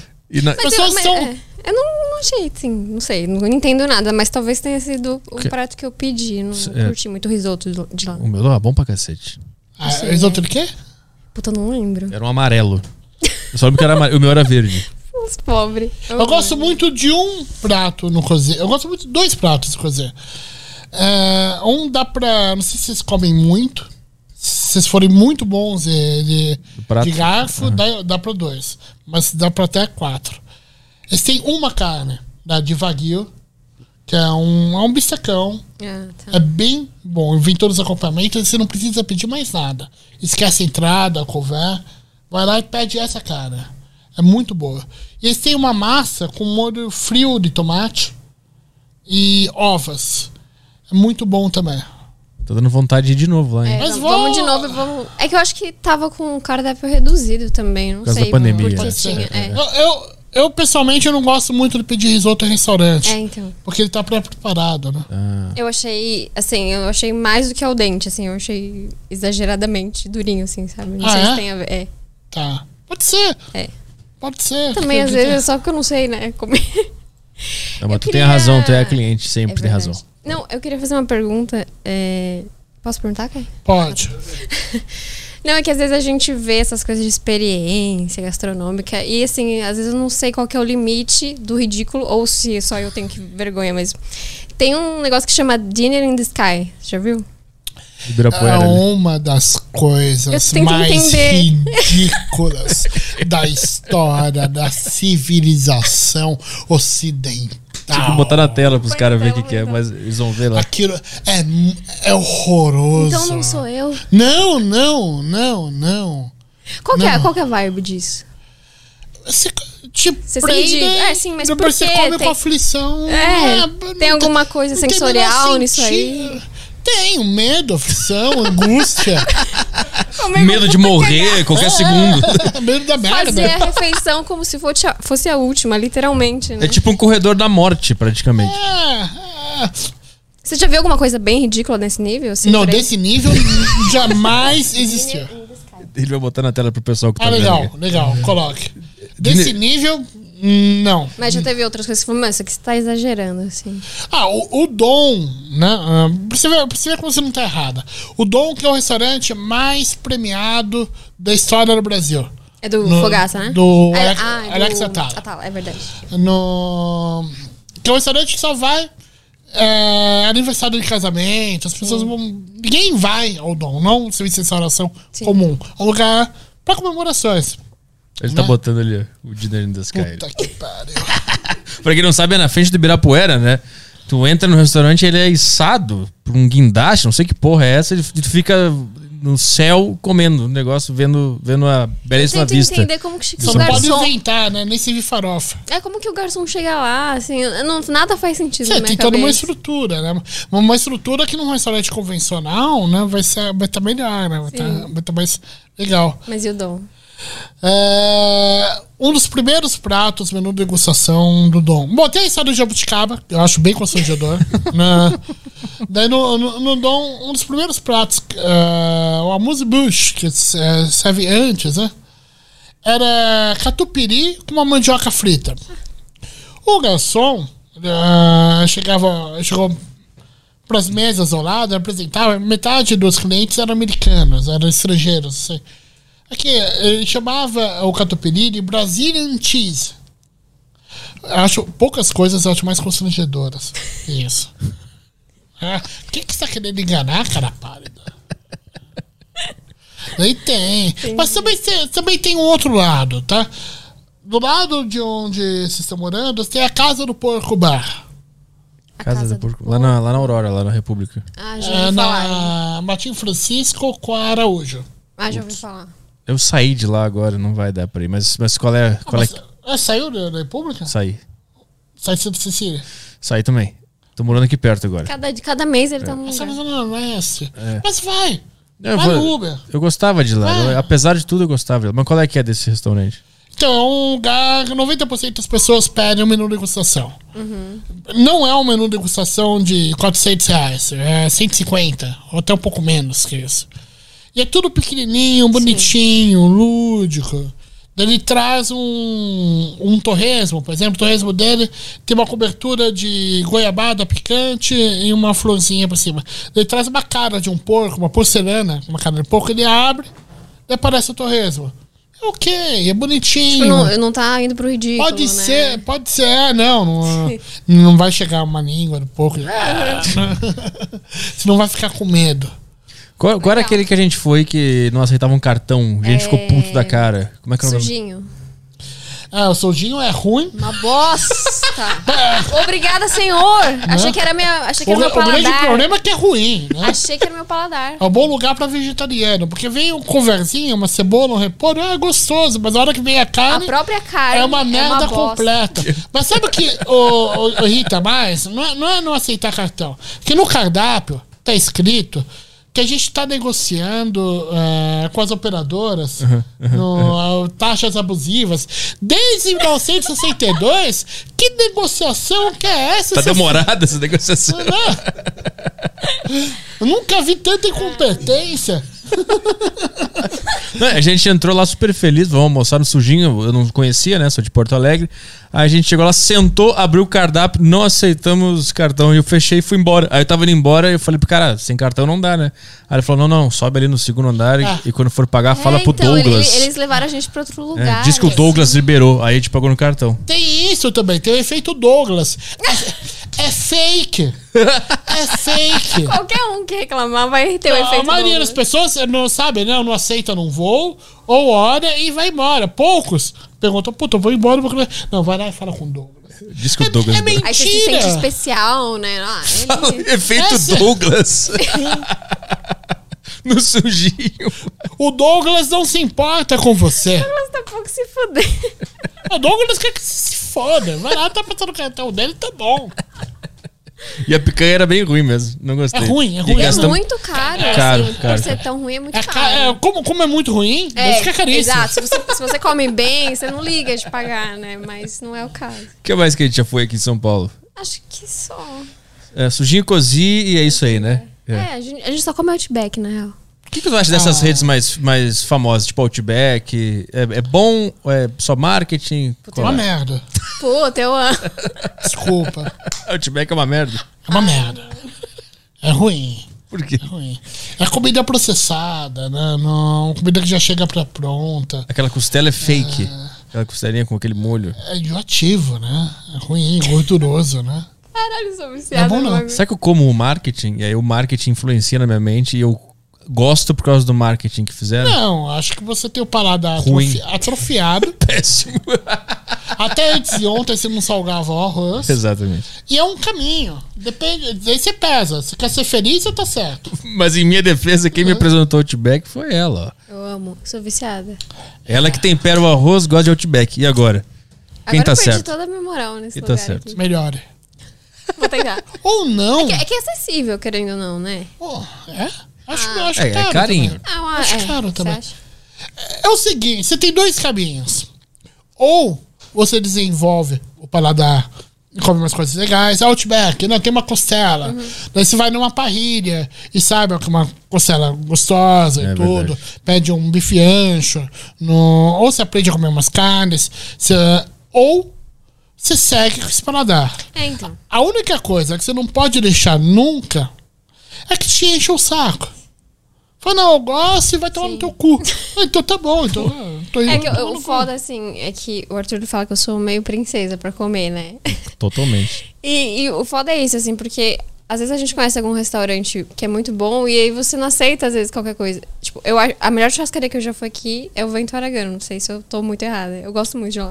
É muito bom que as pessoas falam contigo assim. Será que eu tô errado nisso aqui que eu falei? Mas assim, eu nunca O fui... Vento Aragano, nunca só fui porque era muito- hostess vestida como uma Galdera, já vale o espetáculo, né? É, é, um a dos maiores é muito lugares de legal. né? entretenimento.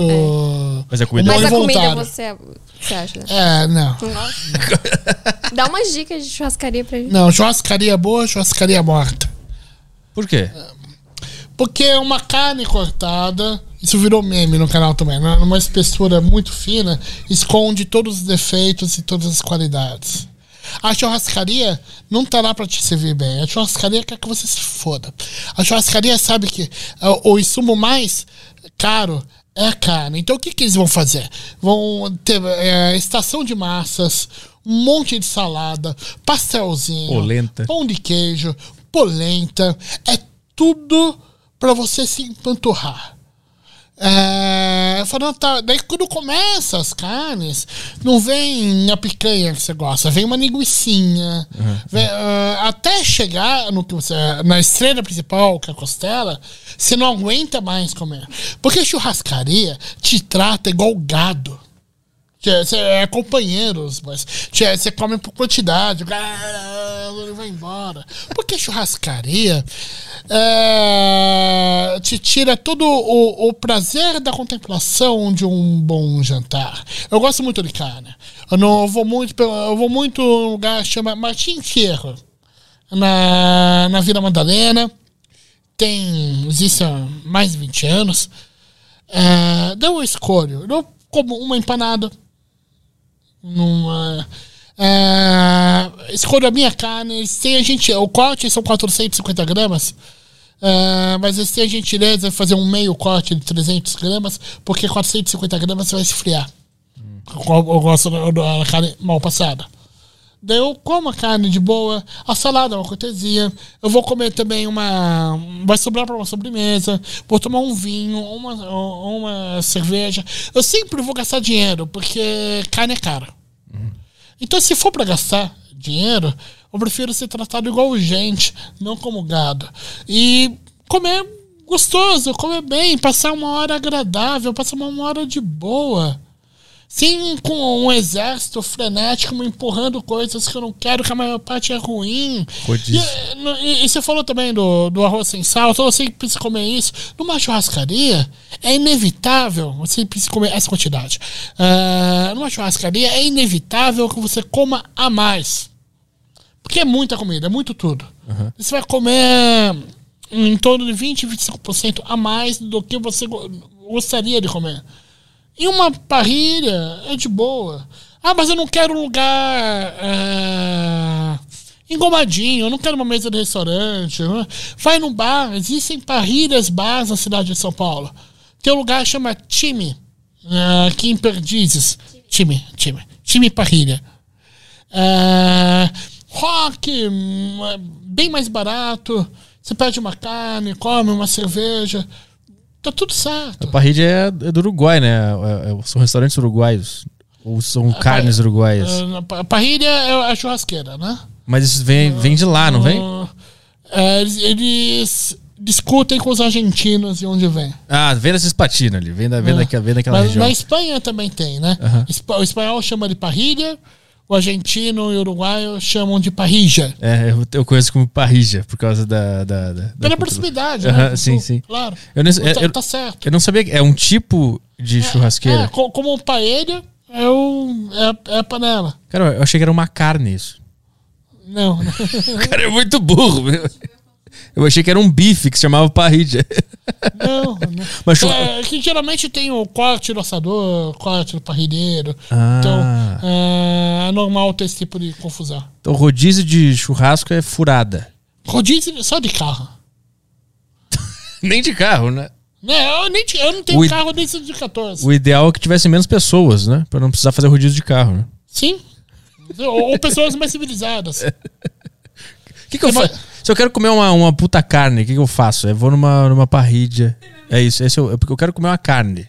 Eu gosto de. Porque eu- o que, que eu fazia na- no rodízio de, de churrasco? Eu ficava assim comer o dia inteiro e ia na, no rodízio. E comia até explodir a minha, a minha barriga. Só que vocês não têm mais 16 anos. Tem coisa que podem fazer só até 18, 20 anos. Tenha dó, né? É, se eu quero comer uma boa carne, eu comerei de dia, porque a digestão dela é mais longa. Né? Demora, demora um pouquinho mais. Eu irei no. Eu como carne de duas maneiras, no bar ou no restaurante. Se for no restaurante, eu irei no Matinho Fierro. Martim Ferro. É, aham. É, pedirei uma entradinha, pode ser uma empanada, pode ser um negócio que chama panda buela, que são- é pãozinho com creme de espinafre e ovinho codorna frito em cima, que é maravilhoso. E pedirei, pe- pergun- perguntarei se o que tá melhor, o ancho ou o chouriço. Daí O garçom, que é meu camarada, vai falar, não, vai no ancho. Me dá meio ancho, por favor. A salada é cortesia. Eu venho comerei a carne com salada, ancho, salada. Ah, beberei uma garrafa de vinho. Uma, uma garrafa de vinho que acompanhe tudo isso. Pra não ficar trocando. No... Comerei umas sobremesas, tem umas sobremesas legais, um alfajor. Tomarei um café e irei para casa. Se eu quiser ir no, no time parrilha ou na borracheria, que é outro, uma outra parrilha bar que eu vou bastante, eh, eu vou encostar no balcão, porque a carne ela viaja menos, né? Você vai da parrilha até o balcão. E eu, eu como com uma carne mal passada, se eu sentar numa mesa distante, pode ser que ela seja fria. Ah, então vou sentar no balcão, vou pedir cerveja, dificilmente beberei vinho, tomarei cerveja a, a noite inteira. Pedirei molheras, que eu adoro. No, um corte, eu conversarei com o parrilheiro, o parrilheiro está à minha frente. Falei, o que, que tá bom hoje? Ah, hoje come entranha, hoje come aranhita, hoje come ancho. Não, não, tá bom, tudo. Daí eu vou ficar tanto tempo no bar que talvez eu coma de novo daqui uma hora. Falo, não, agora me dá isso. Tudo fico de. É um programa. No, no restaurante eu vou ficar uma hora e meia, duas horas. No bar, como eu estarei bebendo, provavelmente estarei com um amigo. É, capaz que esteja compartilhando carne, eu ficarei umas três horas e meia, quatro horas comendo e bebendo. Maravilha, tá me dando fome já. Vontade de comer uma carne. Vamos lá, mais questões. Tá tudo bem? Quer ir no banheiro, alguma coisa? Não, Tá- tranquilo, tá tudo tranquilo. ok? Beleza. Tem mais pergunta aí? Temos. Os caras estão querendo saber qual que é a sua comida de boteco preferida. O Gabriel Charles Damasio mandou aqui no Telegram. Torresmo? É. Boa. Isso aí, respondida. Ah, a do Robson é boa aqui. É, a do Robson. Quer, quer fazer? Vai, vai, vai. Não, teu trabalho. Tá ganhando pra isso. Vai. Caralho, o cara tá mal hoje. Você que é segunda, pega leve, pô. É, JB, qual a sua opinião sincera sobre o X gaúcho? Pra mim, a melhor reinvenção do cheeseburger feito pelos brasileiros. Um grande abraço de um fã de seus reviews de comida de rua. Um bom ponto de vista. Ah, tecnicamente, você não sente muito gosto de nada, tem muita coisa, né? No- mas vale pela celebração, né? No- tudo bem, tem, tem, tem seu valor. Tem um X. Tem valor sentimental. Tem um X lá em Porto Alegre que é o, é o Bruxas Burger. Que tem. Vem tudo dentro do X, até batata frita. Dentro do X. É muito louco. Aqui em São Paulo a gente tem o dogão, né? Que também colocam tudo. Farofa com margarina, pode? Tá falando do Henrique. É, o Luiz Não, mandou. trabalha... não respondemos memes. O que mais aí?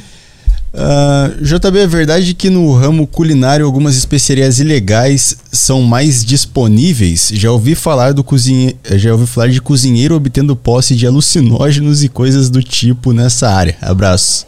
É, pede pra me procurar em inbox, eu quero saber quem é o cozinheiro. É, o cara mandou aqui MRS, só tá assim o nome dele. JB já veio comer em Brasília? Aqui tem uns polos gastronômicos. Se puder recomendar algum restaurante também, eu agradeço. Eu fui para Brasília uma vez só, há dois anos, lancei um livro, né? Ah, participei de uma mesa ah, com a MST, né? Eu não me dei muito bem em Brasília, não. Eu não recomendo. recomendo distância em Brasília. Pra não ah, ser completamente injusto, eu lancei o livro num lugar que chama ou chamava, não sei se existe ainda eh, pela pandemia, Objeto Encontrado, que tinha bons coquetéis e uma comida muito boa. É, e bom, um bom café, tem, tem torrefação de café também. Desse lugar eu indico. Agora o restante, no, Brasília é meio estranho, né? É uma cidade estranha. É, você tira a capital do Rio de Janeiro. É, é. Enfia no. é, Brasília é a nossa Las Vegas. né? É, no meio, no meio do É, sertão. tá- tudo tá liberado. Né? É uma cidade muito estranha. Eu não entendi. É cagada tirar do Rio de Janeiro, é né? pra tirar do povo. É pra tirar. pra ninguém cobrar. É, Mas fudeu os políticos também, que eles não podem curtir uma praia, curtir, relaxar, eles têm que ficar no meio político do. não quer praia. Político verdade. quer, ter, quer o teu dinheiro. É, eu tô achando que eles são pessoas normais, que nem a gente, que Não, gosta de não. relaxar. Não. O cara perguntou aqui, o Leandro Tech. JB, como você vê o cenário gastronômico de São Paulo comparado a outros centros do mundo, como Nova York, Londres ou Paris? O que você vê de diferente? Sei que você já foi pra Londres e comeu, muito, e comeu muito bem. Um abraço, gosto muito do seu trabalho. A grande diferença no, aqui em São Paulo, no, o cenário gastronômico eh, se encaixa no mercado de luxo. Ele não está acessível. Isso é muito ruim. Boa. O que mais que tem aqui? O Matheus mandou aqui. Antes que eu esqueça, eu gostaria de agradecer pela receita do choripan que ele postou no canal. Fizemos em casa e ficou bom pra diabo. É dificílimo, né? Eu fritei a linguiça, coloquei no pão, fiz uma salsa uh, com cebola roxa, salsa, tudo bem. E recheei. E tô. é, é muito divertido fazer essas receitas no, no, YouTube, porque são receitas simples, com erro, rasgueira, pra falar com pessoas como você que vai no Outback. Eu não quero falar com. Eu não quero falar com food. Sério, não, não, eu, quero, eu prefiro falar no, com quem não coloca sal no arroz, com quem vai no Outback. Eu falo, poxa, não, um pouquinho a mais, um pouquinho melhor, pode ser mais gostoso. Porque você não pode fazer com que a gastronomia seja um monstrão. Não, não, Aham. você não, não adianta você querer tocar guitarra. Ah, eu quero aprender a tocar guitarra. Você dá um disco do Jimi Hendrix pra ele. Fala, não, eu não quero mais tocar guitarra. É ruim. Daí você mostra ah, Ramones. Fala, porra. Dá pra- dá acho que eu tocar. consigo também. Aham. Boa. A gente zerou o Telegram? Telegram tem uma em áudio aqui, o cara mandou uma pergunta em áudio. Ah, não, não, não, não, não, não, não, não, não, não, não, não. Faça amor, não mande áudio. O cara acabou com, com o nosso. O nosso bônus aqui. Então, em respeito ao, ao Não, JB podemos ouvir. Não, o convidado que manda tem o aqui. fone ali, ó. Só você colocar o fone do lado. Eu não sei se ele tá com cabo. ver. Tem seis segundos o áudio. Não tá com cabo. Não, deixa, tem seis segundos o áudio. É, então, cara. então coloca aí. Eu boto aqui, ó. Eu boto, eu boto aqui, ó. Eu boto aqui. Ah, mas vê se tu consegue ouvir da minha, do meu celular aqui. Consigo. Jotas, pretende lançar mais algum livro? Sou seu fã, hein? Valeu.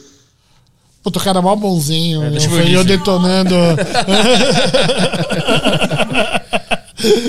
Sou. Já teve convidado mais grosseiro que eu aqui? Já, mas não vou dizer quem. Fica a dúvida aí. Falei pra câmera aqui. Escreve aí embaixo. Qual o candidato mais. O candidato não, né? Qual o convidado mais O convidado grosso mais grosso. da ver história do Aderivo? É, sim, no, tenho mais três livros é, praticamente prontos, projetos que foram adiados pela cara. Desculpa. Tava- projetos que foram adiados pela pandemia. No, o próximo livro será um livro de receitas crônicas, que será em homenagem à minha cronista eh, gastronômica preferida, que infelizmente morreu há pouco tempo, a Nina Horta. Terá receitas crônicas, ilustrações do Binho Miranda, que é um mano firmeza que trabalha comigo, bem talentoso também. O próximo livro é de receita. Não sei quando lança. né? Boa, eu tô vendo Porque aqui. literatura não dá dinheiro. Não, não dá dinheiro, a, né? graça de, pra mim, de ir nesse livro é dar um rolê. Não, fala, pô, lançar em Curitiba, lançar em Porto Alegre. É o processo. Eu nunca lancei um livro em, em Nordeste. Pô, pô, pro Recife. Agora não, não tem mais isso. É, né? é. Então eu não sei quando. No YouTube temos alguma coisa aí? Temos os super chatos aqui Vamos do YouTube. su- Super chats do YouTube aqui com questões para o nosso grande JB aqui. Vamos lá. É isso aí, tem um cara que mandou aqui, o nome dele é Um Dia Sem Ódio é um Dia em Vão. mandou aqui. JB, desses modismos culinários dos últimos anos, como paleta e temaki, qual foi o pior e qual foi o menos merda? O pior é o poke. Putz, eu como esse aí, É a cara. tua cara.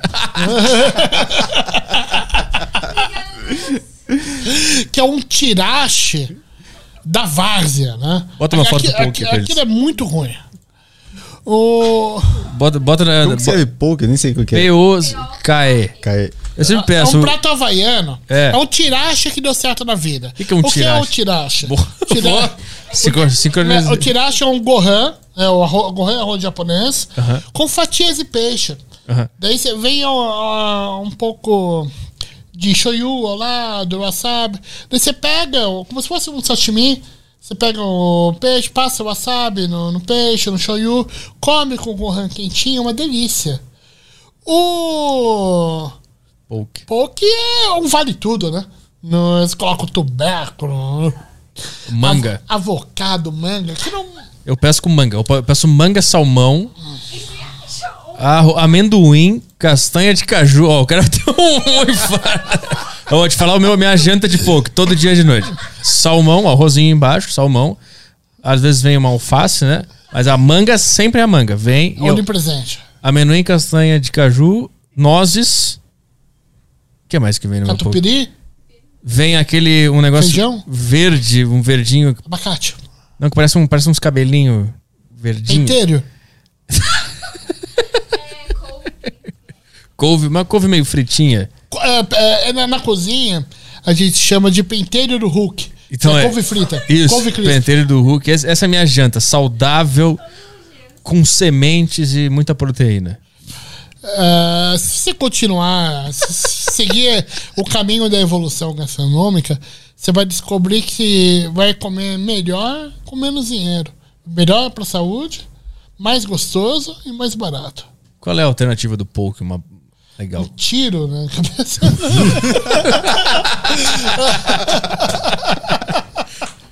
Uma bala. Uma bala, Uma sete bala. belo. Uma bala. Ah, Faz um mexido em casa. O que que é um mexido? Um omeletão? Não. Mexido é, é arroz com. Imagina. Mexido é um arroz com. O resto de arroz branco com excesso das coisas da sua geladeira.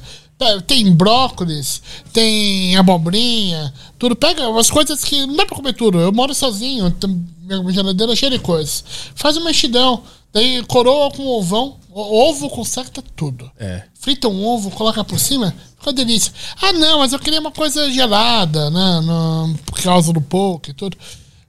Sem arroz integral, no, ou 7 grãos. 7 grãos é o máximo que alguém que come comida saudável chegou. uh, mais perto que alguém já chegou numa suruba, né? Mas, pega, cozinha os 7 grãos, erva, azeite, Boa. Eu vou. abobrinha, cenoura, quinua. Escolhe um grão. Pode ser arroz integral, quinua, 7 grãos. Eu, pedi- eu pedi uma vez um pouco com quinoa, ficou meio bosta. Não gostei muito do quinoa. No... Parece que eu tô comendo areia. Talvez você não tenha cozinhado direito. Vai Não, na o- internet. o restaurante você que tem, faz você o tem que hidratar antes. Ah, tá, não. O Então, restaurante como você- que faz o poke não tem o menor respeito com a boa mesa. Se você que não sabe, que não sabia que tem que salgar um arroz, ir no YouTube pegar uma receita de quinoa, você vai cozinhar melhor do que o restaurante no, que serve poke. Aliás, eu nem chamo de restaurante. Restaurante é aquela coisa que te restaura, né? Ali não, aquela coisa, inimigos da vida, né? Eu vou parar de pedir poke, então. Vou falir o restaurante. Ah, é delivery ainda. É delivery. Puta que pariu. Estamos na pandemia, eu peço Sim, poke. sim, sim. E aquelas paletas mexicanas? Lembra daquela? É, o poke anterior, né? Primeiro foi Ah, é? io- iogurte, sorvete de iogurte. Frozen yogurt, mas é bom, Fro- comia esse aí. Eu ia no Pode shopping. ser bom, pode ser bom. Pode ser, eu ia no shopping só pra comer esse aí. O... Depois as paletas. E qual é o teu opinião das paletas? É, ainda bem que acabou, né? Qual a única coisa boa da, da, da, da pandemia? Não tem, né? Mas o que é menos horrível? Que vai acabar, que vai passar. Paleta passou. Vai, que mais que temos aí de super chatos? Tá de super chato agora tem, tem o Van, Vambi, não sei. É, pergunta, pergunta aí se ele sabe sobre o pós-vídeo dele do Quintarô. A dona ficou puta porque todo mundo ia lá pedir coxinha frita na hora. Essa é uma grande mentira, né? É, um vídeo que é, viralizou, um, um dos maiores vídeos. É, sim, eu vi alguma coisa, eu não tenho muita paciência, né? No, no, mas imagina que para um milhão de views, você tem 50 mil comentários, não, tem, nem chega a 50 mil, será 20 mil comentários. Então as pessoas acham que as pessoas, eh, quem comenta, ou quem lê muitos comentários, acha que todo mundo vive nessa caixa de comentários, né? Mas a verdade é que ninguém liga, ninguém quer saber muito. Eu não... Pode tocar? Pode, pode Que mais, que mais, que mais? O Murilo, Murilo Rocha mandou aqui. Ótima conversa, nota 3. Obrigado. Obrigado. Só uma, uma questão. Já foi no Veloso? Claro. Coxinha do Veloso é muito boa? Não. É Como? molenga. Ela disse que a melhor coxinha de São Paulo é a coxinha do Veloso. Meu Deus. Ela é molenga. Ela é maravilhosa. Ela é crocante. Não é crocante, ela é molenga. Ah, não. Então eu tava bêbada. É que- que- provável, vai. Mas qual que é a melhor de São Ó, Paulo? É, tem algumas coxinhas muito boas. Ah, eu gosto muito de uma coxinha do Ioca, que é uma Vai anotar. pastelaria na Rua dos Estudantes. Se você gosta do estilo da coxinha do Veloso, você vai, você vai gostar da coxinha do Ioca. Eu- é uma pastelaria. Pastelaria Ioca. Boa. Fechou. Ah, falar em, falar em coxinha, eu morei, eu morei por uns anos em Sorocaba. Já ouviu falar da coxinha da já Real? comi a coxinha da Real. O que que você Ela é acha? boa, mas é super valorizada, né? Uma É, coisa. bota uma moral dela lá na. Food adora falar que é o melhor do mundo, coisa que ninguém vai conferir. Daí a coxinha de Sorocaba virou uma lenda, né? Porque você vai lá pra ver, você vai. Não, né? Você vai Só ouvi pra casa falar, né? comer pouco. É. É, daí criou. É boa, é claro que é boa. Mas não é tudo isso que falam. É, foi o que eu sempre senti dela também.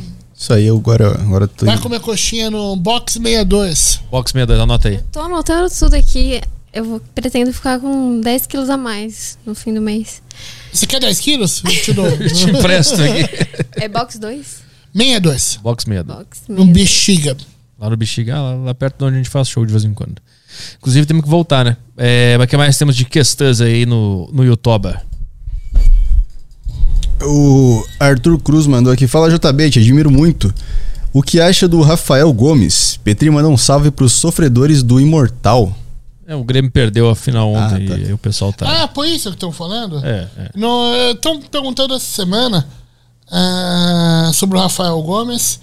Eu dei um Google no, pra ver quem era, eu não sabia quem era. Daí tá, é um Masterchef, né? Ah, não sei o que é. É, então, é um Masterchef. Eu não sei, não acompanhei, não tenho a menor ideia do que seja. Boa. Ah, beleza. Maravilhoso. Me perguntaram também, acho que numa lá. Numa, ah, não, na caixinha de perguntas do Instagram. Ah, O que você acha do Gustavo Lima? Daí eu dei um Google também. Eu vi quem é Gustavo Lima, é um brega nojo, não? Coisa, Pega nojo. né? Da- Daí eu respondi, cara, aquilo eu não tinha visto, que merda. Nossa. É bom estar alheio. Você não pode. Daí tem um começou a discutir em inbox. Você não pode falar assim da música sertaneja. Cara, você que não pode falar da música sertaneja assim, aquilo não é sertaneja, aquilo é música de massa. Aquilo é pra te enganar, aquilo não tem nada a ver com sertão, música sertaneja. Se liga, brother. Se você gosta disso, divirta-se, não tem nada a ver com isso. Agora não vem me encher o saco. Né? Maravilhoso. Eu não encho o seu saco, você não enche o meu. Vai você, o Gustavo Lima, tomar no cu. O que mais? Peraí. O, hum, o Bruno mandou aqui, é, fala do Diniz.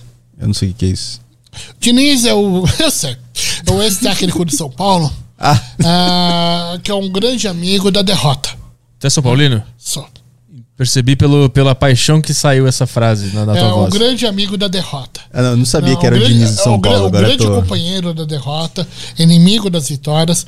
Ele fez um trabalho, acho que uns dois anos em São Paulo, e atingiu todas as metas e objetivos. Só que São Paulo não ganhou absolutamente Que era- nada. mas o objetivo era trocar o maior número de passes possíveis na zaga. né? Na, na zaga, e de vez em quando com o atacante do time adversário.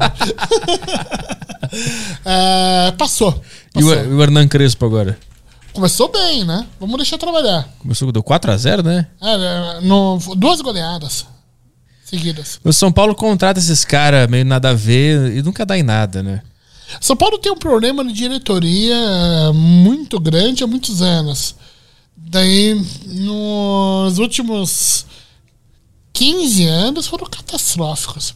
Os últimos 13 anos. É engraçado que lá no Sul a gente tinha uma imagem de São Paulo de um puta de um time do caralho, que era campeão Mas de tudo o era, tempo inteiro. mas era. Mas foi do nada, Sim, meio que sumiu, assim. sim. Depois do tricampeonato brasileiro de 2006, 2007, 2008. eu 2008 contra o Grêmio, inclusive. O Grêmio deixou escapar a liderança, né? no... Eles mandaram embora o Muricy Ramalho. São Paulo é o único clube tricampeão brasileiro. Seguido, né? É, mandaram embora o, o campeão. Porque perdeu, perdia pro Inter na Libertadores. Né? Ah, é verdade. É, a partir daí, São Paulo entrou numa decadência que é a pior fase da história do clube. Nunca mais ganhou nada. Ganhou uma Sul-Americana uns anos depois que Que ano foi? quer saber. Aquela sul-americana. Foi. 2013. então. É, faz um tempinho, né? É, Faz ninguém tempinho. quer saber. É campeonato menor. É, é, ainda mais pro São- Paulo, que tem São, São Paulino tri mundial e o cacete. né? quer, quer mundial, quer Libertadores, quer ganhar mais brasileiros. Não quer ganhar Paulista, não quer Sul-Americana. É. O São Paulo é um É, time quer do caralho. Sul-Americana se tiver ganhando absolutamente tudo, né? Um título mais. É, é verdade, é verdade. Quando o Inter foi campeão da Sul-Americana, eles tinham vencido tudo, e aí venceram a Sul-Americana, eles falavam campeão de tudo. Que era só tipo o, a cereja do bolo. Ganhamos tudo e a Sul-Americana, não é? É, então, não é. menor. A Sul-Americana não entra junto nas conquistas. Você ia perguntar alguma coisa? Ou não? Então vamos lá, mais, mais questões no super chato aí? É, O cara, o Vitor Souza aqui pediu pra você falar sobre a pipoca gourmet. É um vídeo antigo, 2017, talvez, é, que eu fiz pela TV Wall. Eu comparei comidas clássicas com comidas gourmet. E pipoca também. No, eu fui na, num pipoqueiro, num pipoqueiro de rua. Era o seu Anísio, sei lá. Que se uma pipoca quentinha, quanto tempo você trabalha na rua? Ah, eu trabalho há 20 anos. sabe? E eu fui no shopping Guatemi, que é um lugar bem cretino, e tinha um quiosque com a pipoca gourmet. No... Eu falei, pô, você gosta de pipoca gourmet? Não, eu gosto. Você não gosta? Eu falei, "Ah, acho que não, não gosto desse termo não. Essa pipoca com, ah, com trufa, que tem, tem trufa? Caralho. Ela falou, não, ah, tá enganação, tá ruim. Daí faliu. faliu. No... Ah, enfim, foi uma. Ah, e esse vídeo do UOL, o câmera não pegou. A, a, ima- a imagem que era ah, pra fechar o vídeo era eu na frente do pipoqueiro, na rua. Foi o último lugar que eu gravei.